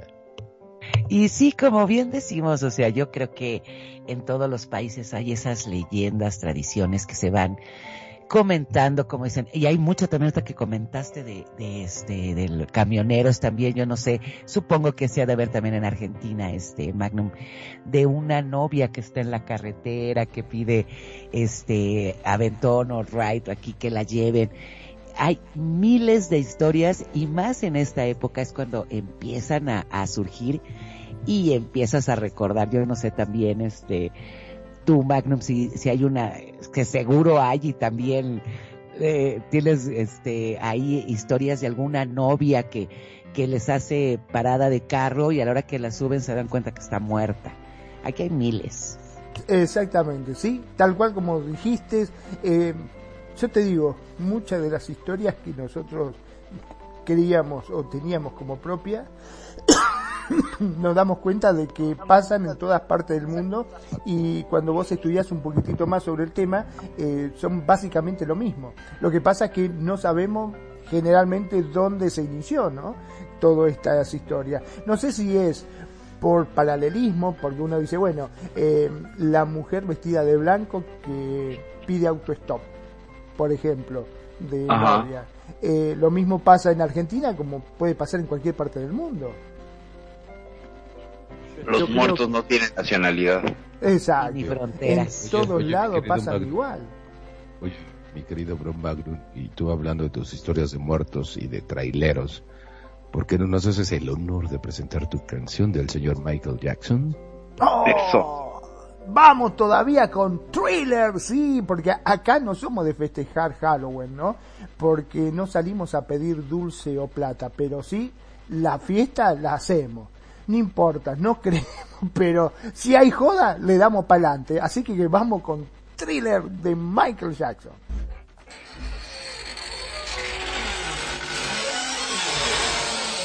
Tú te mereces una buena radio. Te mereces a Radio Consentido. A, a Ra- Radio Consentido.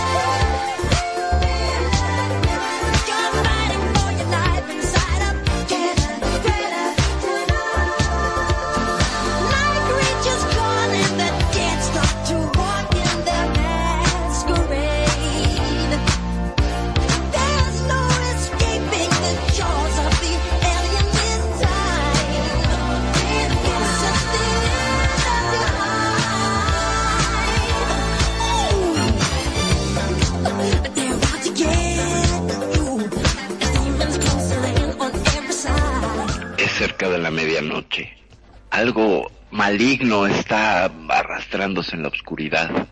Bajo la luz de la luna, tú ves algo que hace que casi se detenga tu corazón. Tratas de gritar, pero el terror toma el sonido antes de que lo hagas. Empiezas a congelarte. Así que el horror empieza a manifestarse enfrente de tus ojos. Estás paralizado. Porque esto es... Ay, no sé cómo traducir thriller. Esto es thriller, thriller night. Disculpenme, no pude traducir Como thriller. espeluznante. Espeluznante, sí, espeluznante. Y nadie te va a salvar. Y la bestia está a punto de golpearte. Sabes que esto es espeluznante, es una noche espeluznante. Y estás peleando por tu vida. Dentro de un asesino, así dice la letra. Thriller, ao. Y esto es un pedacito, sobre todo de la parte más bailada y cantada de Thriller, un hit de Michael Jackson de 1983. Yo creo que es su hit más grande, el que lo catapultó a ser la superestrella que es, gracias a los pasitos y al video que es inolvidable con estos zombies que bailan y que hacen una coreografía, yo creo que épica. No sé, Magnum, tú qué tienes que decirnos, ¿por qué escogiste esta canción? Bueno, es una, uno de los temas que es infaltable en toda la fiesta, toda la fiesta sean de Halloween o no, siempre está thriller. Eh, comentaba fuera del aire justamente que hay veces que está DJ poniendo música y por vergüenza, por timidez, por no sé qué, muchos no quieren salir a bailar. Entonces ponen thriller y ahí es donde se animan todos y empiezan a hacer tonterías en, en la pista y todos se suman a tratar de hacer ese famoso pasito, ¿no? Dato curioso, ¿vos sabías que cuando Michael Jackson lanzó Thriller, supuestamente lo hizo con una, mm, un video también. Y ese Ajá. video eh, no entró a Argentina, porque no podían pagarlo. Así de simple. ¿En serio? Exactamente, sí, sí, sí. Y entonces entró la canción sin el video. Eh, entró la canción sin el video. Después con el tiempo, obviamente, con donde se empezó a popularizar Internet, eh, YouTube, ya después todo lo vimos, pero eh, cuando salió en ningún lado porque no, no había plata para pagarlo ese video. Hazme favor. Bueno, aquí tuvimos la fortuna, o la, sí, la fortuna de verlo en tiempo real. Yo creo que también es un ícono dentro del, eh, los videos, la fabricación del marketing de una canción a través de posicionar la canción y el video, ¿no? Eh, creo que Thriller marca un hito y hay un antes y un después por la factura del mismo video. Hasta entonces todos eran pues la banda cantando y ahí medio contando una historia, pero ya una producción cinematográfica grande con un buen director detrás, no lo había hecho nadie y lo hace es el señor Michael Jackson. Fue el un precursor, ¿verdad? Monstruo de, de video que tú lo puedes ver y es atemporal, está tan bien hecho que envejeció bien también, como no tiene eh, más que efectos prácticos y no tiene muchas cosas de, bueno, sí, cuando se convierte en lobo está un poco chafa, pero todo lo demás es una maravilla y sobre todo los atuendos y el baile y cuando se corta la música y se escuchan solo los pasos, de verdad que es una cosa aterradora en su momento, al menos a mí sí me llamaba al morbo. No sé, Isa, ¿tú qué opinas de Thriller? Yo creo que es una de las mejores canciones que se han producido. Honestamente, Michael Jackson es en efecto una leyenda. O sea, siento que nadie va a poder superar su carrera. Y justamente hablando de leyendas, me gustaría tomar la parte de los espectros novia. Me gusta esta parte porque creo que hemos andado demasiado en la parte negativa del duelo y de la muerte. Justamente me gustan mucho los espectros, eh, o sea, las leyendas que incluyen novias, porque mezcla justamente esto que es el fin, o sea, la muerte, y la vida, que es el vestido de la novia, lo blanco, la felicidad que trae justamente una boda. Si hay algo que me gusta resaltar mucho de las tradiciones como son el Día de Muertos, es la belleza y los colores que trae consigo. O sea, justamente nos da Claro. una vista más positiva, algo que no se puede controlar.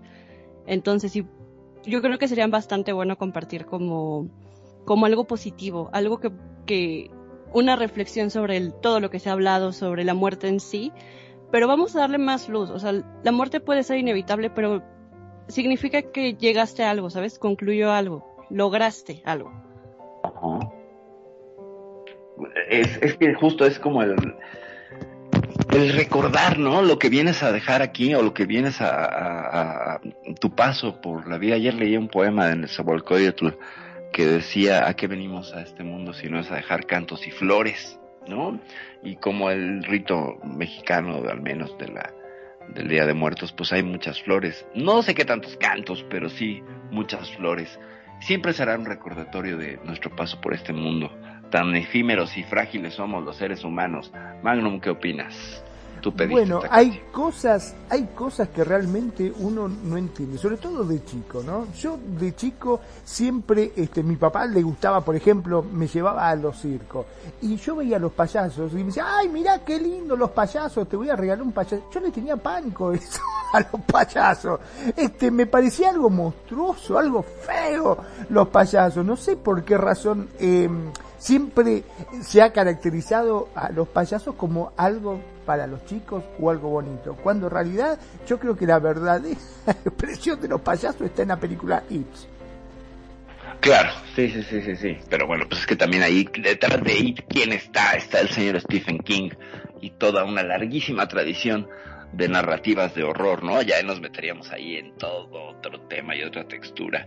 Pero ciertamente y esa adaptación de 1980 y algo, con, con este hombre, este actor que estuvo en el show de terror de Rocky también, haciendo el papel del doctor Frankenfurter. Mira, le gustaban las, las, Wow. las, este, las producciones de terror a este actor, que ahorita les voy a decir el nombre nada más que tenga un momento para googlearlo, eh, que además es un actor buenísimo, este inglés, eh, que la vida que le da al personaje de Pennywise es impresionante, pese al remake, que tiene sus cosas que están buenas, ah, yo me quedo con la serie de, de- de televisión de los ochentas, porque Sí. sí, es impresionante, con ese Es todos terrible. flotan. Pues sí, definitivamente yo creo que el llevar esto a un buen término. Y qué bueno que ese comentario que acaba de hacer de Isabela, ¿no? De no todo oscuro y darle un poco de color.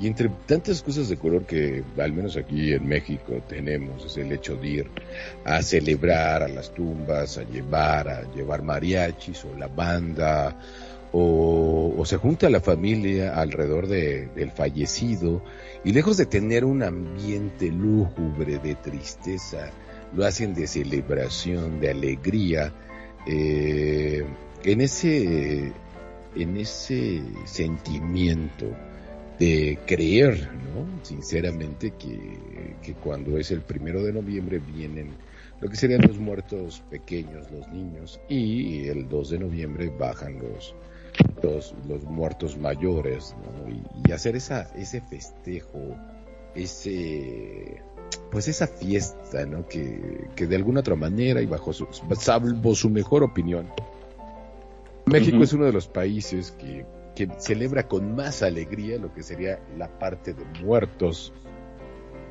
¿Por qué? Porque a final de cuentas, eh, digo, yo he escuchado algunos comentarios por ahí este, de extranjeros que dicen, es que, ¿y por qué celebran eso sí?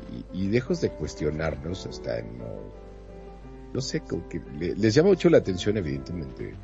Y también dicen, ¿sabes qué? Es que qué, qué, qué- qué cultura tan interesante porque ustedes los mexicanos son la única cultura actualmente que inc- incluso se burla de la muerte.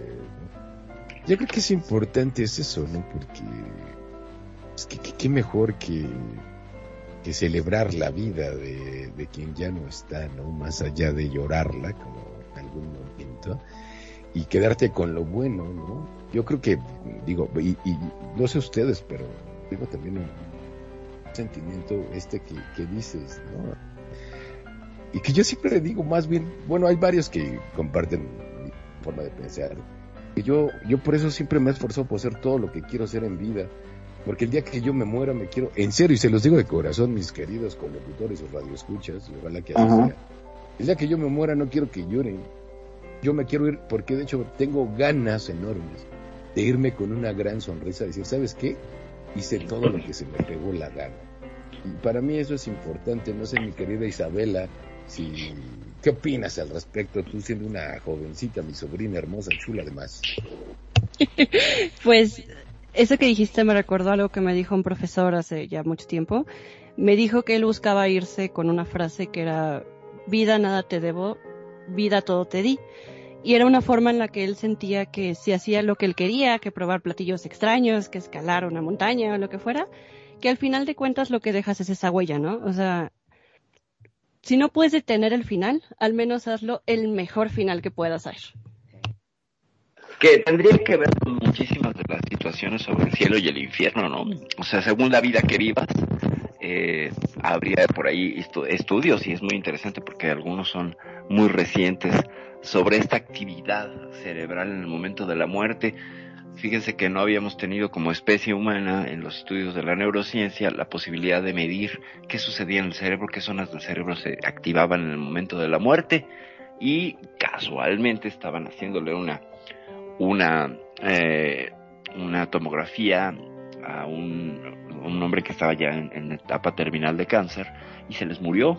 Entonces pudieron registrarlo. Hasta ese momento había sido muy difícil captar el momento de la muerte y quedó registrado en una tomografía y lo que nos, nos arrojó como resultados pues es un encenderse un montón de zonas del cerebro y parece que sobre todo las que tienen que ver con la memoria, por tanto este recordar toda tu vida, esta película que pasa en segundos de tu vida, es algo que está incluso comprobado por la ciencia. En el momento que te vas a ir, te vas a acordar de toda tu vida, lo bueno, lo malo, absolutamente de todo. Todas las memorias recesivas, todas las memorias que no utiliza tu cerebro, en ese momento las invoca y a través de un shot enorme de DMT, que es esta dimetiltriptamina, eh, conectas con esta fuente de alguna manera y es un despedirse, según la ciencia. No, y también ahorita que decías bien como de- del cerebro, yo no sé si recuerdan ustedes la película de 21 gramos, que es lo que supuestamente pesa el alma, ¿no? 21 gramos, entonces 21 gramos. Entonces yo creo que hay varios, ¿no? Que dicen que es cuando abandona el, el alma de tu cuerpo, qué es lo que pesa. Entonces, yo creo que todo eso es muy, muy interesante, igual, como dices, del, si el cerebro, este, muchas veces dicen, ¿no? Que cuando alguien fallece, que, o sea, obviamente como el cerebro, lo único que es el último que se pierde, que si sigues escuchando o no, ¿no? También hay una teoría que dicen que sí, que sigue escuchando después, no sé, de determinado tiempo. ¿Cómo ves este renegado? Sí, de hecho, por ahí comentan, eh, y esto lo dijeron los franceses hace mucho tiempo, ¿no? De hecho, una de las, de las cuestiones muy, yo digo que atroces que hacían para hacer sufrir mal a las personas, lo que hacían era agarrarlo de la greña y decapitarlo para que el mismo cuerpo viera cómo caía su cuerpo y que aún así duraba unos cinco segundos viendo cómo era una ofensa bastante grande hacia quien, quien ejecutaba, ¿no? Entonces, ¿por qué? Porque de alguna otra manera, como bien lo comentas, eh, eh, digo, yo no tenía muy claro ese dato, ahorita que com- complementas eso de que el cerebro es el único, el último que se muere, pues se le queda esa parte, ¿no? Y yo creo que por eso puede seguir observando, ¿no? Y guardando cierta información. No sé qué opinas, mi querido Magnum. Bueno, mirá, con respecto a eso, yo tengo mi propia experiencia, no sé si se acuerdan que yo creo que ya lo he contado acá en el programa, eh, que cuando era chico, mi abuela me mandó al gallinero a la buscar cabeza? una gallina. Exacto, Sí, cuando lo decapitaron. que Ajá. la, le sacó la, o sea, la cabeza a la gallina, la arañó y salió corriendo sin cabeza. Y mi abuela decía, agarralo, agarralo, y yo tenía pánico, yo veía el... Claro, mi abuela tenía en la mano la cabeza del pollo que abría y cerraba los ojitos y el pico. Y, y el Yo bicho corriendo, mismo. largando sangre para todos lados, casi me morí del susto que me pegué. Yo no Era terrible, gallina o sea pero que- sí vi cómo salí, la gallina salió por patas cuando le cortaron, una de mis tías agarró, pum, le corta y, y- y lo que estás contando es exactamente lo que yo vi, no lo soñaste, bro. No, es terrible. Y quedó, corrió y quedó, eh, tenía un alambrado, quedó enganchado ahí, zapateando un rato hasta que ya se quedó quieto. Y fue mi abuelo y lo sacó. Me decía, pero agarrala, agarrala. ¿Qué la voy a agarrar? Yo tenía pánico, estaba re asustado. Este, no, no, me pareció horrible. O sea, indudablemente, eh, si te decapitan, por lo que se ve, el- sigue todavía el cuerpo reaccionando, ¿no? Claro, bueno, pero más allá del cuerpo, bueno, en los humanos, en las gallinas sí que lo vi. En el, en el ser humano no, el cuerpo se cae automáticamente, pero dicen que en la cabeza, o sea, es decir, el cerebro sigue viendo, observando y registrando la información. Eso es lo que cuentan de los humanos. Digo, yo nunca le he cortado la cabeza a un humano, tendría que hacerlo permítanme la siguiente semana y se los platico. Pero en las gallinas sí sucede. En las gallinas sí que sucede. ¿Y qué les parece ya que estamos hablando de cosas chuscas de que la gallina sale volando? Y nos vamos con un tema eh, que yo creo que lo presente porque lo escogieron entre que ya y que las presenten las dos. Este es de Mecano. Y que también lo quiere el buen Alejandro Guerrero, claro que sí. Nos vamos hasta la madre patria España con Mecano, esta excelente banda que se llama No es serio este cementerio. Y sí, vamos con esta canción y también vimos que era una sugerencia de nuestro amigo Alejandro Guerrero, así que disfrutemos esta canción de Mecano de No es serio Este este cementerio.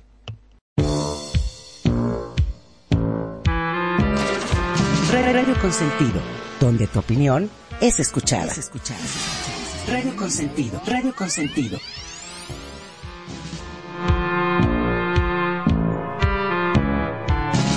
colgado del cielo por doce cipreses, doce apóstoles de verde, velan doce meses, a la tapia en ruinas que lo delimita. Le han quitado algunas piedras para hacer la ermita.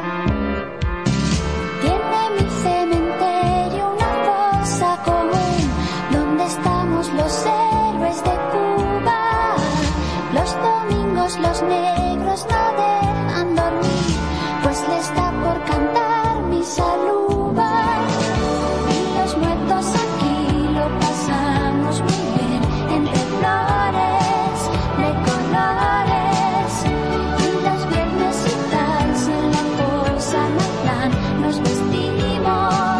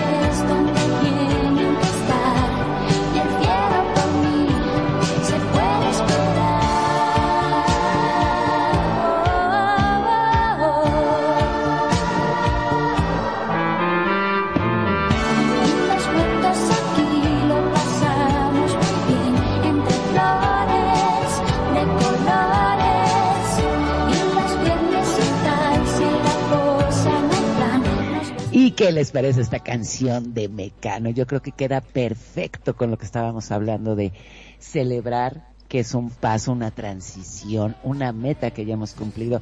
Y esta letra lo enmarca en su totalidad.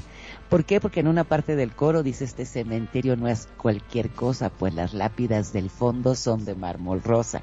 Y aunque hay buenas tumbas, están mejor los nichos, porque cuestan más baratas y no hay casi bichos. Y aquí los muertos la pasamos muy bien entre flores, que también hablábamos de los flores, los colores aquí con Isa, y los viernes y tal. Si en la fosa no hay plan, nos vestimos y salimos para dar una vuelta. Eso sin pasar de la puerta, que los muertos aquí es donde tienen que estar y el cielo por mí puede esperar. A mí esta canción me encanta. No sé qué piensen Perfi, Magnum. Sí, mira, particularmente muy lindo tema. La verdad no lo había escuchado, pero este, ahora mientras lo escuchaba digo, qué lindo tema. Eh, cosa que me ha llamado, perdón, ando con tos, no me la puedo sacar. Este, la atención es el hecho de las flores. ¿Viste que cuando muere una persona siempre se lo llena de flores? Sea, sin importar el sexo, no sea hombre, mujer, lo que fuese, le regala flores. Siempre se lleva flores. Es una tradición llevar flores. ¿Alguien sabe por qué? Yo conozco los motivos. Es, como habíamos mencionado, es similar a lo de la novia, en mezclar la vida con la muerte. De la tierra donde nos entierran florecen estas hermosísimas y coloridas flores. Es como resignificarlo nuevamente. Volvemos a, a darle como algo tangible a esta persona, Como a, esta- a este ser que ya no está. Claro que sí, también es es hacerlo presente. De hecho, creo que hay una película donde tienen justamente esta significancia de mientras estas flores estén vivas, una parte de esta persona también lo está. Mirá qué bueno. Sí, de hecho, acá este, hay un cementerio privado que eh, ponen un árbol por cada fallecido. Fíjate, eso sí está más bonito. Y sí, como bien dices, ¿no? Yo, como bien decía Isa, ¿no? Todo lo que son poner flores blancas, que por lo general, o la corona, ¿no? De muertos, pues es como darle algo más positivo, ¿no? Y, y, y apoya, el apoyo a los familiares, a, la persona que ha muerto. Entonces, como sí, como que el nivelar, podríamos decir, el, esa situación tan tensa, tan, tan, tan negativa de una pérdida, el llenarlo con flores es como el renacimiento, puede ser también, no sé, el, el, el paso a una nueva dimensión, ¿no? Como una ayuda también, este, dice muchas veces que lo que son, si hablamos de energía, ¿no? Lo que son las flores blancas, limpian todo lo que es el ambiente, este, transmuta y permuta todo lo malo, o sea, no sé qué piensas, este, de eso, renegado. de- no sé, de las plantas yo no sé mucho, ah, habrás de saberlo, pero pues yo creo que sí, yo creo que hay que llevarlo a, a buena situación, ¿no? Y, y no sé, por ahí, eh, en alguna estación de radio que luego escucho, eh, y me gusta, hay una frase muy padre que me quiero ah, robar de, reactor, y, y es un spot de hecho y se me hace bastante inteligente. Y se las quiero comentar a ustedes y compartir con todos ustedes, nuestros queridos radioescuchas. Ya llevamos casi dos horas haciendo este programa. Y lo único que te puedo comentar es, ya eres casi dos horas más viejo, pero puede ser que seas dos horas más, más eh, experimentado. ¿Qué quiere decir eso? Pues que sí, que verlo de esa manera, ¿no? O sea, a lo mejor si el tiempo pasa, pero el, el experimentar, el, el tener más experiencia, eh, yo creo que es lo que ayuda, ¿no? Muchas veces dicen, ay, un año más, un año menos. Pero ok, sí, tienes un año menos de vida, pero tienes un año más de experiencia. De ti depende cómo lo quieras manejar, ¿no? Como decía Albert Einstein, el reír y el llorar cuesta el mismo movimiento de los músculos de la cara. Lo que hace la diferencia es tu actitud. Eh, entonces, pues tú decides si vas a llorar a tus muertos o si vas a celebrar su vida.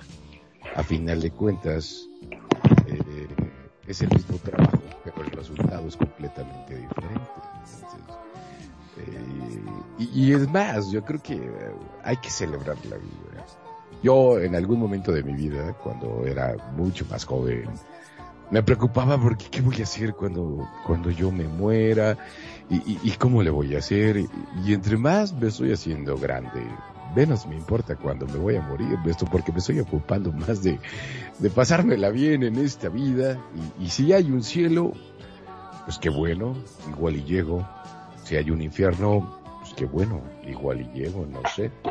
Ya depende de ti, como lo quieras vivir. Lo más importante es vivir el, el hoy y el ahora, al menos a mi punto de vista. Porque el ayer no lo puedo cambiar y el futuro pues todavía sigue siendo una expectativa. Sin embargo, lo que puedo hacer hoy quise hacer un programa de radio con estas cuatro espectaculares personas y el poder transmitir hacia ustedes, pues es algo que a mí me llena, me hace muy feliz, al menos por hoy, y como dicen los alcohólicos anónimos, solo por hoy. no sé Solo qué piensas, Perfi. Solo por hoy, pues nada, que sí, finalmente venimos a este mundo a experimentar, ¿no? Venimos a experimentar un montón de cosas y nos llevamos un montón de experiencias. Y hablando de experiencias y cosas, pues yo estoy aquí en la estación de radio con un detector de entidades paranormales y me señaló hacia Magnum, entonces pues solo decirle a Magnum que seguramente tiene por ahí alguna clase de entidad alrededor porque señala siempre hacia ti, Magnum, ¿cómo ves? Ay, ay, ay, ay, ay, no jodas con esa cosa que vi una película japonesa en la cual había una chinita que se te subía a la espalda. Ay, sí, es horrible, es horrible. La de está entre nosotros, ¿no? Ay, sí, Dios santo, qué cosa más fea que el tipo se iba a pesar y pesaba mucho más. Y no entendía el por qué, y era porque la tenía la chinita agarrada como una garrapata atrás. Ay, Si vez el que veo esa del película... me- renegado es cuestión de actitud. Nunca vas a estar solo. Así es, así es, es correcto. Esa, esa, esa idea de la, de la fantasma que se te cuelga viene de las tradiciones de Tailandia y así, ¿no? Yo llegué a ver unas películas tailandesas de terror donde estaba este entidad que se te colgaba y la traes cargando al muerto, ¿no? Y de hecho en nuestra cultura popular pues también decimos no me cargues al muertito, ¿no? Que echarle la culpa a alguien de algo, de algo que no hizo. Y vemos que pues existe esta referencia. Eh, no sé, Magnum, de tus películas de terror, aparte de esa que nos citas, ¿cuál sería otra que te encante o que te asuste? que me asuste, hay muchas. Este, sí, yo la verdad Top tengo que Top Gun. Top Gun, ¿no? ¿Cómo lo va a espantar Top Gun? No, no, no. Por la velocidad de la moto, ¿viste? ¿Qué tal si se mata? no, no, no. No, no, esa dentro de todo este zafa. Pero este sí, hay muchas muchas películas este de terror que eh, te dejan pensando, como por ejemplo Actividad Paranormal. Ay, Dios, cuando vi esa, para cómo me invitaron a verla al cine. Fui al cine a ver Actividad Paranormal. No se veía nada, porque básicamente vos no ves nada, la primera, ¿no? Me refiero a la primera que salió, eh, solamente veías que se movía la puerta, que cerraba. No pude dormir, muchachos. Yo me la recreí, yo pensé que era cierto todo eso que había pasado. Es increíble cómo este, la sugestión de uno, ¿no?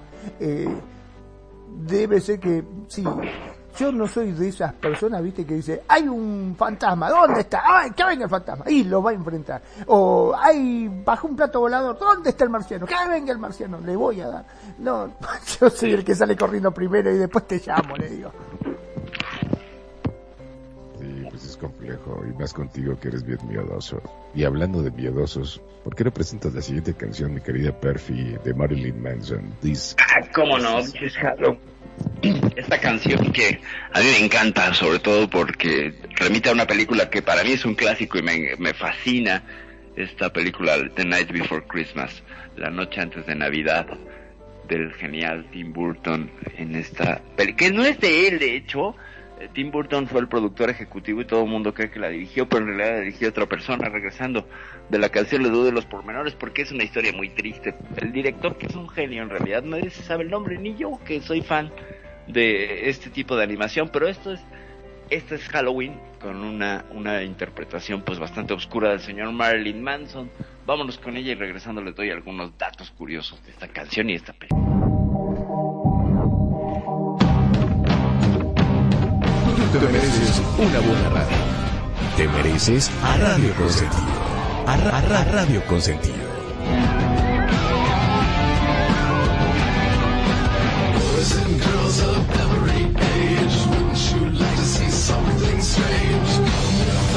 you will see this town of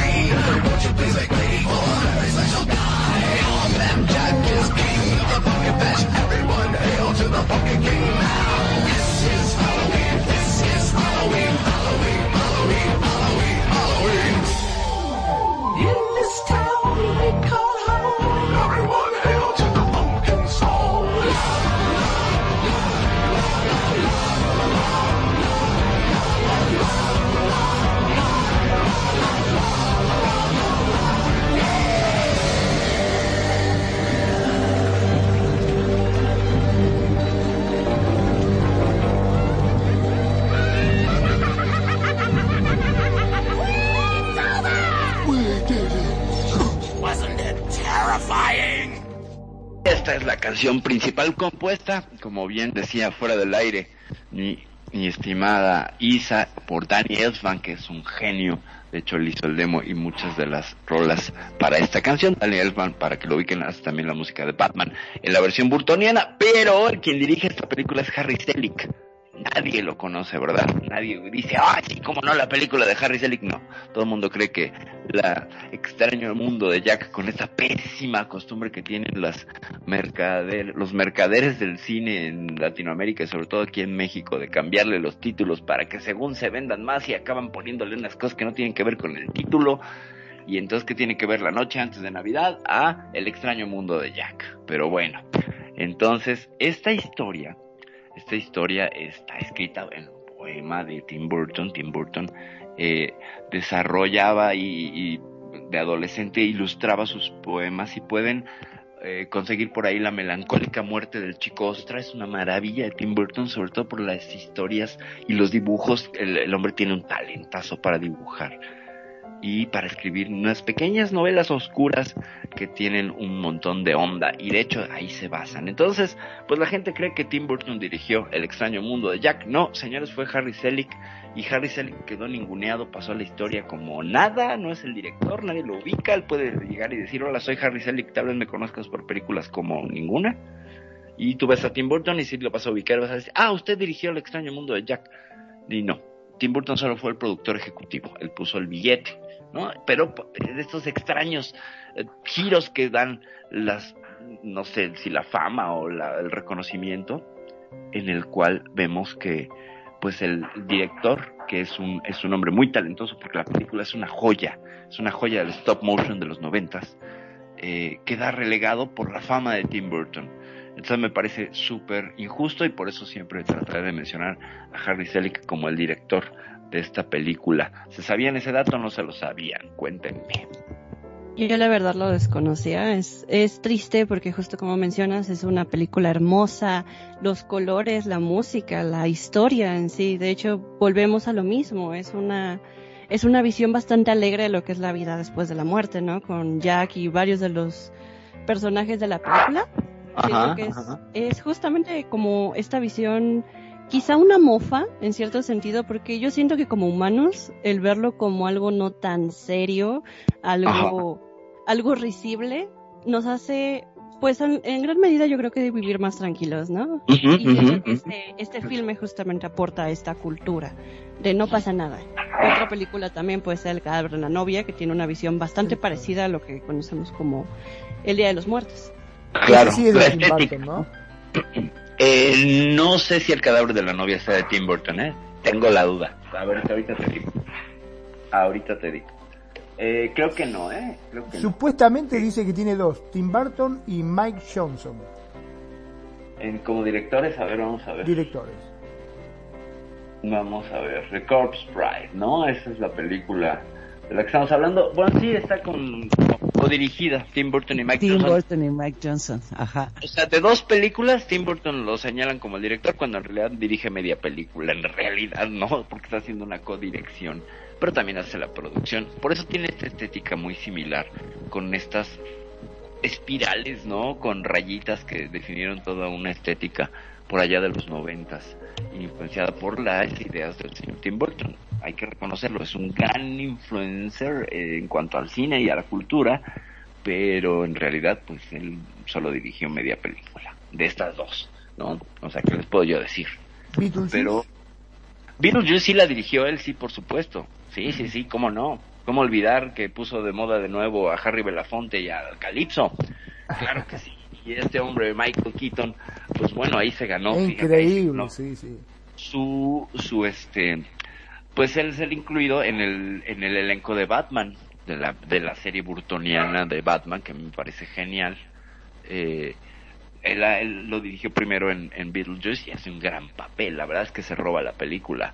El, personaje de, de Beetlejuice este fantasma irredento y que termina pues de una manera bastante terrible si vieron la película Es muy gracioso con Beetlejuice porque justamente es el personaje que representa la maldad y todo eso y es el más carismático, ¿no? Es el que más gana tu atención, digámoslo de cierta forma.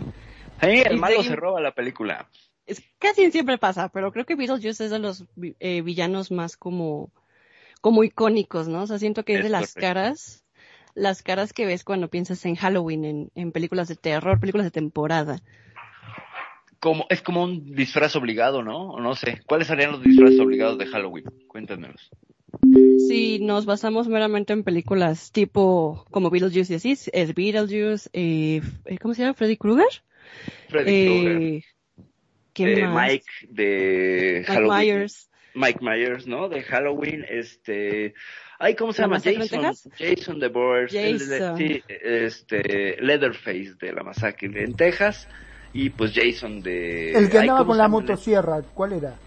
Eh, Jason. Jason. Jason. Jason, pero Jason... Ah, No, no, pero no andaba con un machete. Viernes 13. No, Viernes 13 es el- Michael. El de la Eh, motosierra es Letterface, ¿no? Ah, ese. Sí, Sí, sí, me estás mezclando los personajes, papi. las herramientas de trabajo. Ver, Claro. herramienta de trabajo. Drácula usa los colmillos, ¿no? Frankenstein, pues lo feo que está y la fuerza, ¿no? El hombre lobo, pues bueno, que pues, es el hombre lobo. Te muerde. Tiene que, hacer- tiene que morder, ¿no? Y le tienen que dar, le tienen que dar croquetas. Luego estarían ya estos monstruos de por acá. Freddy Krueger con estas manos tipo Wolverine, ¿no? Estas garras, que no me parece que sea su peor arma. A mí me inquieta mucho que se meta a tus sueños. Ay, te ese terrible, sí. Es un gran personaje, es un gran personaje. Porque el miedo está justamente en que se te meten los sueños. ¿Vos te imaginás? Sí. Ay, Dios, terrible, terrible, sí, sí. Que no puedes dormirte porque si te duermes sueñas y al soñar te mata en el sueño y te mata de maneras muy creativas. A mí me parece uno de los plots de terror más eh, originales, ¿eh? A mí me encanta la, serie de Pesadilla en Elm Street eh, y la canción la de tan tan tan tan tan. ¡Ay, qué miedo con esas niñas que cantaban que ya viene Freddy y que Freddy era finalmente un vecino pedófilo que lo agarran entre los padres y lo queman, ¿no? Y por eso tiene esa cara de pizza. No se sabían ese dato. Sí, sí, sí, sí, por eso estaba todo quemado. Este, ese era terrible, justamente. Bueno, que ahí eh, supuestamente ese no es el mismo que estaba en B Invasión Espacial, el que hacía de Freddy. Eh, Era el bueno. Eh, Robert Englund hace el papel de, del lagartijo bueno. Y quiero aprovechar para, y curiosamente ahorita que hablamos de extraterrestres y cosas, se aparece mi bro Charlie. Charlie, te mando un abrazote, gracias por estarnos escuchando. Te mandamos desde todo, de parte de todo el elenco y el staff un saludo, gracias por escucharnos. Y sí, ciertamente el lagartijo bueno que, que termina, este, pues, influyendo de alguna manera en la historia de B eh, B de B de Vendetta no este B de cómo se llamaba esta serie invasión extraterrestre pero en realidad era la B de la victoria. Exacto. ciertamente. Les manda saludos Charlie a todos ustedes. Le mandamos un fuerte abrazo, como que no al tío Charlie, sí, sí. muy bien. Qué más qué otro qué otro villano qué otro disfraz qué otro disfraz Podría ser importante hablar, ya que mencionamos eh, Batman y así, cómo ha afectado la cultura pop a esta tradición de Halloween y demás, ¿no? O sea, pues dejó de ser algo necesariamente como aterrador, como disfrazar de una bruja, un vampiro, etcétera, y ya vemos Harley Quinn, al Joker, etcétera, Exactamente. en las calles. Sí, hace tres años Harley Quinn era el disfraz obligado para muchas, ¿no? Era como el disfraz de, sí, sí, de rigor, todas Muy eran Harley sensual. Como también pasó con el sombrero loco, ¿no? Hubo una época en que todos eran sombreros locos en Halloween. Todos se vestían de sombrero loco. Sí, claro, es justamente la cultura y se apropia de estas tradiciones y poco a poco van cambiando el significado, ¿no? Ya Halloween es una excusa para disfrazarte del personaje que más te gusta o, Claro. o whatever, como mencionábamos en el comienzo, escapar de tu realidad un momento. A través de una máscara, ¿no? Porque ahora, por ejemplo, el personaje como de moda son estos, este, no sé si han visto estas máscaras que traen como cosidas los ojos y la, la boca, pero con neón. De, no sé si son de la purga o de qué serie. Que Pero se pusieron muy de... Sí, que brillan. De hecho, tienen LED y entonces ya es tu máscara Mm, más Wow. high-tech. Pero vemos también cómo pues, ya llegamos a, a cuestiones de masificación y de producción industrial. Ahora. Que ya te cuesta nada. Te escucho, bro. Ahora, algo que pasa, digo, algo que nosotros normalmente, Kenya y un servidor hacíamos hace tiempo, era el hecho de, de disfrazarnos, más allá de, de, de ocultar algo. Era Ajá. también la parte de, de saber eh, o disfrutar o reírte. Y yo no me siento protegido cuando me disfrazo. Sin embargo, eh, porque lo que hacemos era, ¿sabes? Eh, comprar, yo, bueno, yo en lo particular, bueno, en particular nosotros compramos muchísimos dulces para Ajá. ir a, a- a repartirlos, porque por aquí cerca hay una verbena, ¿sabes? Una verbena es así como que un mercado muy grande donde hay niños. Y regalar, regalar dulces. Y al menos como yo lo identificaba, era así el, el, el- el disfrazarte, el sentir esa emoción de disfrazarte, ¿por qué no? Porque supongo que por eso te disfrazas luego de, de Superman, de Batman, digo yo en mis tiempos. Y ahora de adulto, pues me disfrazo más de Día de Muertos, anteriormente. Pero el, el, el seguir con esa tradición, sabes, que no se pierda de, digo, ya no doy no doy dinero, pero sí doy este dulces y, y, y a los pequeñitos, ¿no? Que, que de, de alguna otra manera no se pierda esa cultura, ¿no? Ese, ese ambiente de, de camaradería, de, de dar lo poco, lo mucho que tú tengas, compartirlo, ¿no? Con, con los pequeñines y que, y que igual como a mí quizás en algún momento eh, fui muy feliz recibiendo moneditas porque era, no nos daban dulces, nos daban pesos. Y ahora dar dulces y, y que eso siga, siga con esto, con, con esta línea, ¿no? No sé ustedes qué opinan. Perdón, ya que estamos hablando y que confesaste que te disfrazabas, contame, ¿de qué te disfrazabas? Es Yo curioso. me ¿no? disfrazaba. No, no, de hecho sí, me disfrazaba, por ejemplo, anteriormente me disfrazaba, ¿sabes quién? Del cuervo, que es el hijo de Brandon Lee, con la cara blanca. Ah, no, no de largo. superhéroe. No, no, y por ejemplo, las últimas veces me disfracé como de un monje con una calaca, con una cala, con una máscara de calaca y, y guantes Wow. de calaca, ¿sabes? Y con un lazo y un crucifijo y allí iba, y aparte, aparte me ponía este pupilentes este Wow. amarillos para que me viera peor y se asustaba y, y, Y sí. Ken, y- y Ken ya se iba disfrazada de, de, de este, ¿cómo se llamaba? La, la chica está Maléfica. maléfica. Y es que aparte. Ken ya en RL se parece, le da mucho el precio de su mujer muy alta, muy bonita, muy blanca y de ojos azules, y se parece muchísimo a Angelina Jolie. Entonces, se sacaban fotos con ella como no tienes idea. o sea, de, ay, me puse con... Sí, ándale, ándale, y dando dulces, o sea, es divertido, ¿no? Pero más allá, o sea, es, lo divertido yo creo que es pintarse. Y el valor agregado, al menos para mí, era salir a repartir kilos de dulces para compartir con comunidad eh, lo que en algún momento recibí, ¿no? Es eso. Qué lindo, la verdad que sí, qué lindo, qué interesante el poder hacer una cosa así. No, desgraciadamente esa cultura acá en Argentina no, no, no la tenemos. No. A lo sumo eh, se hacen bailes o fiestas de Halloween, pero nadie sale a pedir dulce ni, ni cosa por el estilo. De hecho, si te ven disfrazado por la calle, lo más probable es que te metan preso. Sí, puede ser. Bueno, creo que ya estamos sobre la hora, ¿no? ¿Qué te parece? Sí, si- que- sí, claro. Terminamos con esto y pues este, pues vámonos con algo y esto se llama El Esqueleto y con eso nos despedimos. ¿Les parece bien? Esto es de Doctor Cerebro, si te acuerdas, mi querida Perfi.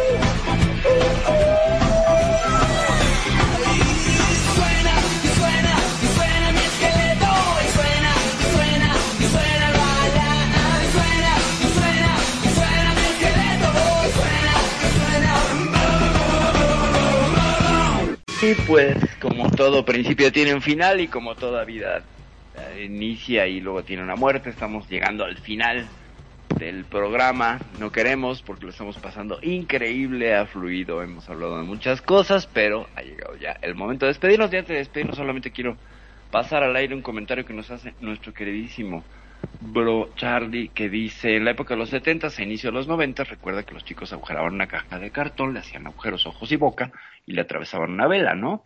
Con eso pedían la calaverita, justamente lo mencioné hace un ratillo, mi queridísimo bro. Después viene la aculturación yankee, ¿no? Con el dichoso disfraz pidiendo ahora dulces, lo que mencionaba Isa de esta apropiación de los íconos de la, de los, de la más media, ¿no? Y viene pues esa función de disfraz de Catrina y el Día del Panda en México que celebramos con pintándonos la cara de blanco, como ya les compartí a mis compañeros de estación, unas fotos de cuando me pintaba yo la cara del Día del Panda. Yo he sido Perfidia Vela esta tarde noche, encantada y llena de gusto en participar en este episodio 39 de Las Notas de tu Vida. Hablamos de música de Halloween, nos faltó mucha por supuesto, pero pues esperemos que ustedes hayan disfrutado tanto como nosotros de esta emisión. Ya me voy, sigo siendo Perfidia Vela. Bites, mi queridísima Kenya. Pues muchísimas gracias y sí, conocimos, disfrutamos y también yo creo que hay muchas tradiciones que, que realmente yo desconocía y es bueno saberla y el darle totalmente un enfoque distinto, como decíamos, al, al Día de Muertos, al Día de las tra- Tradiciones. Yo soy Kenia desde la Ciudad de México, muchísimas gracias a toda la gente que nos estuvo escuchando por todas las plataformas, les mando besos y apapachos y que Dios me los cuide. Magnum. Como siempre, un gusto, un honor estar en este programa en la cual disfruto muchísimo. Mi nombre es Magnum Dacun, transmitiendo en vivo y en directo desde Mar del Plata, República Argentina. Como siempre digo, gracias. Gracias por estar ahí, gracias por escucharnos, gracias por hacer de Radio Consentido su radio. Y sobre todo, gracias a todos los que nos escuchan a través de los distintos medios, como los podcasts. Gracias, que cada vez somos más. ¿eh? Como siempre digo, sean felices. El resto son solo consecuencias. Renegado.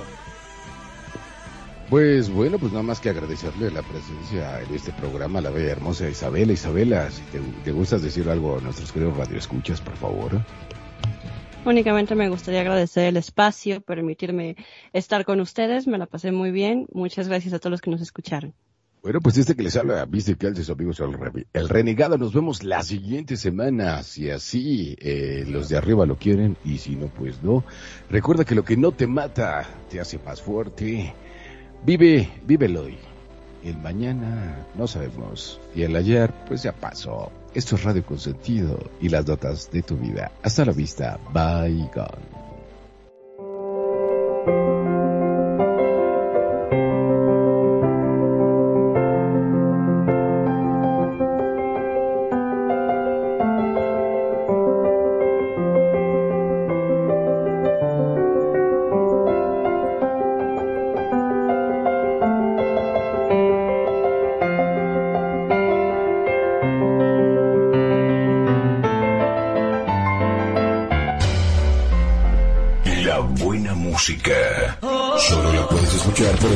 Radio Consentido, consintiendo tus oídos. Tu mejor opción en radio por Second Life.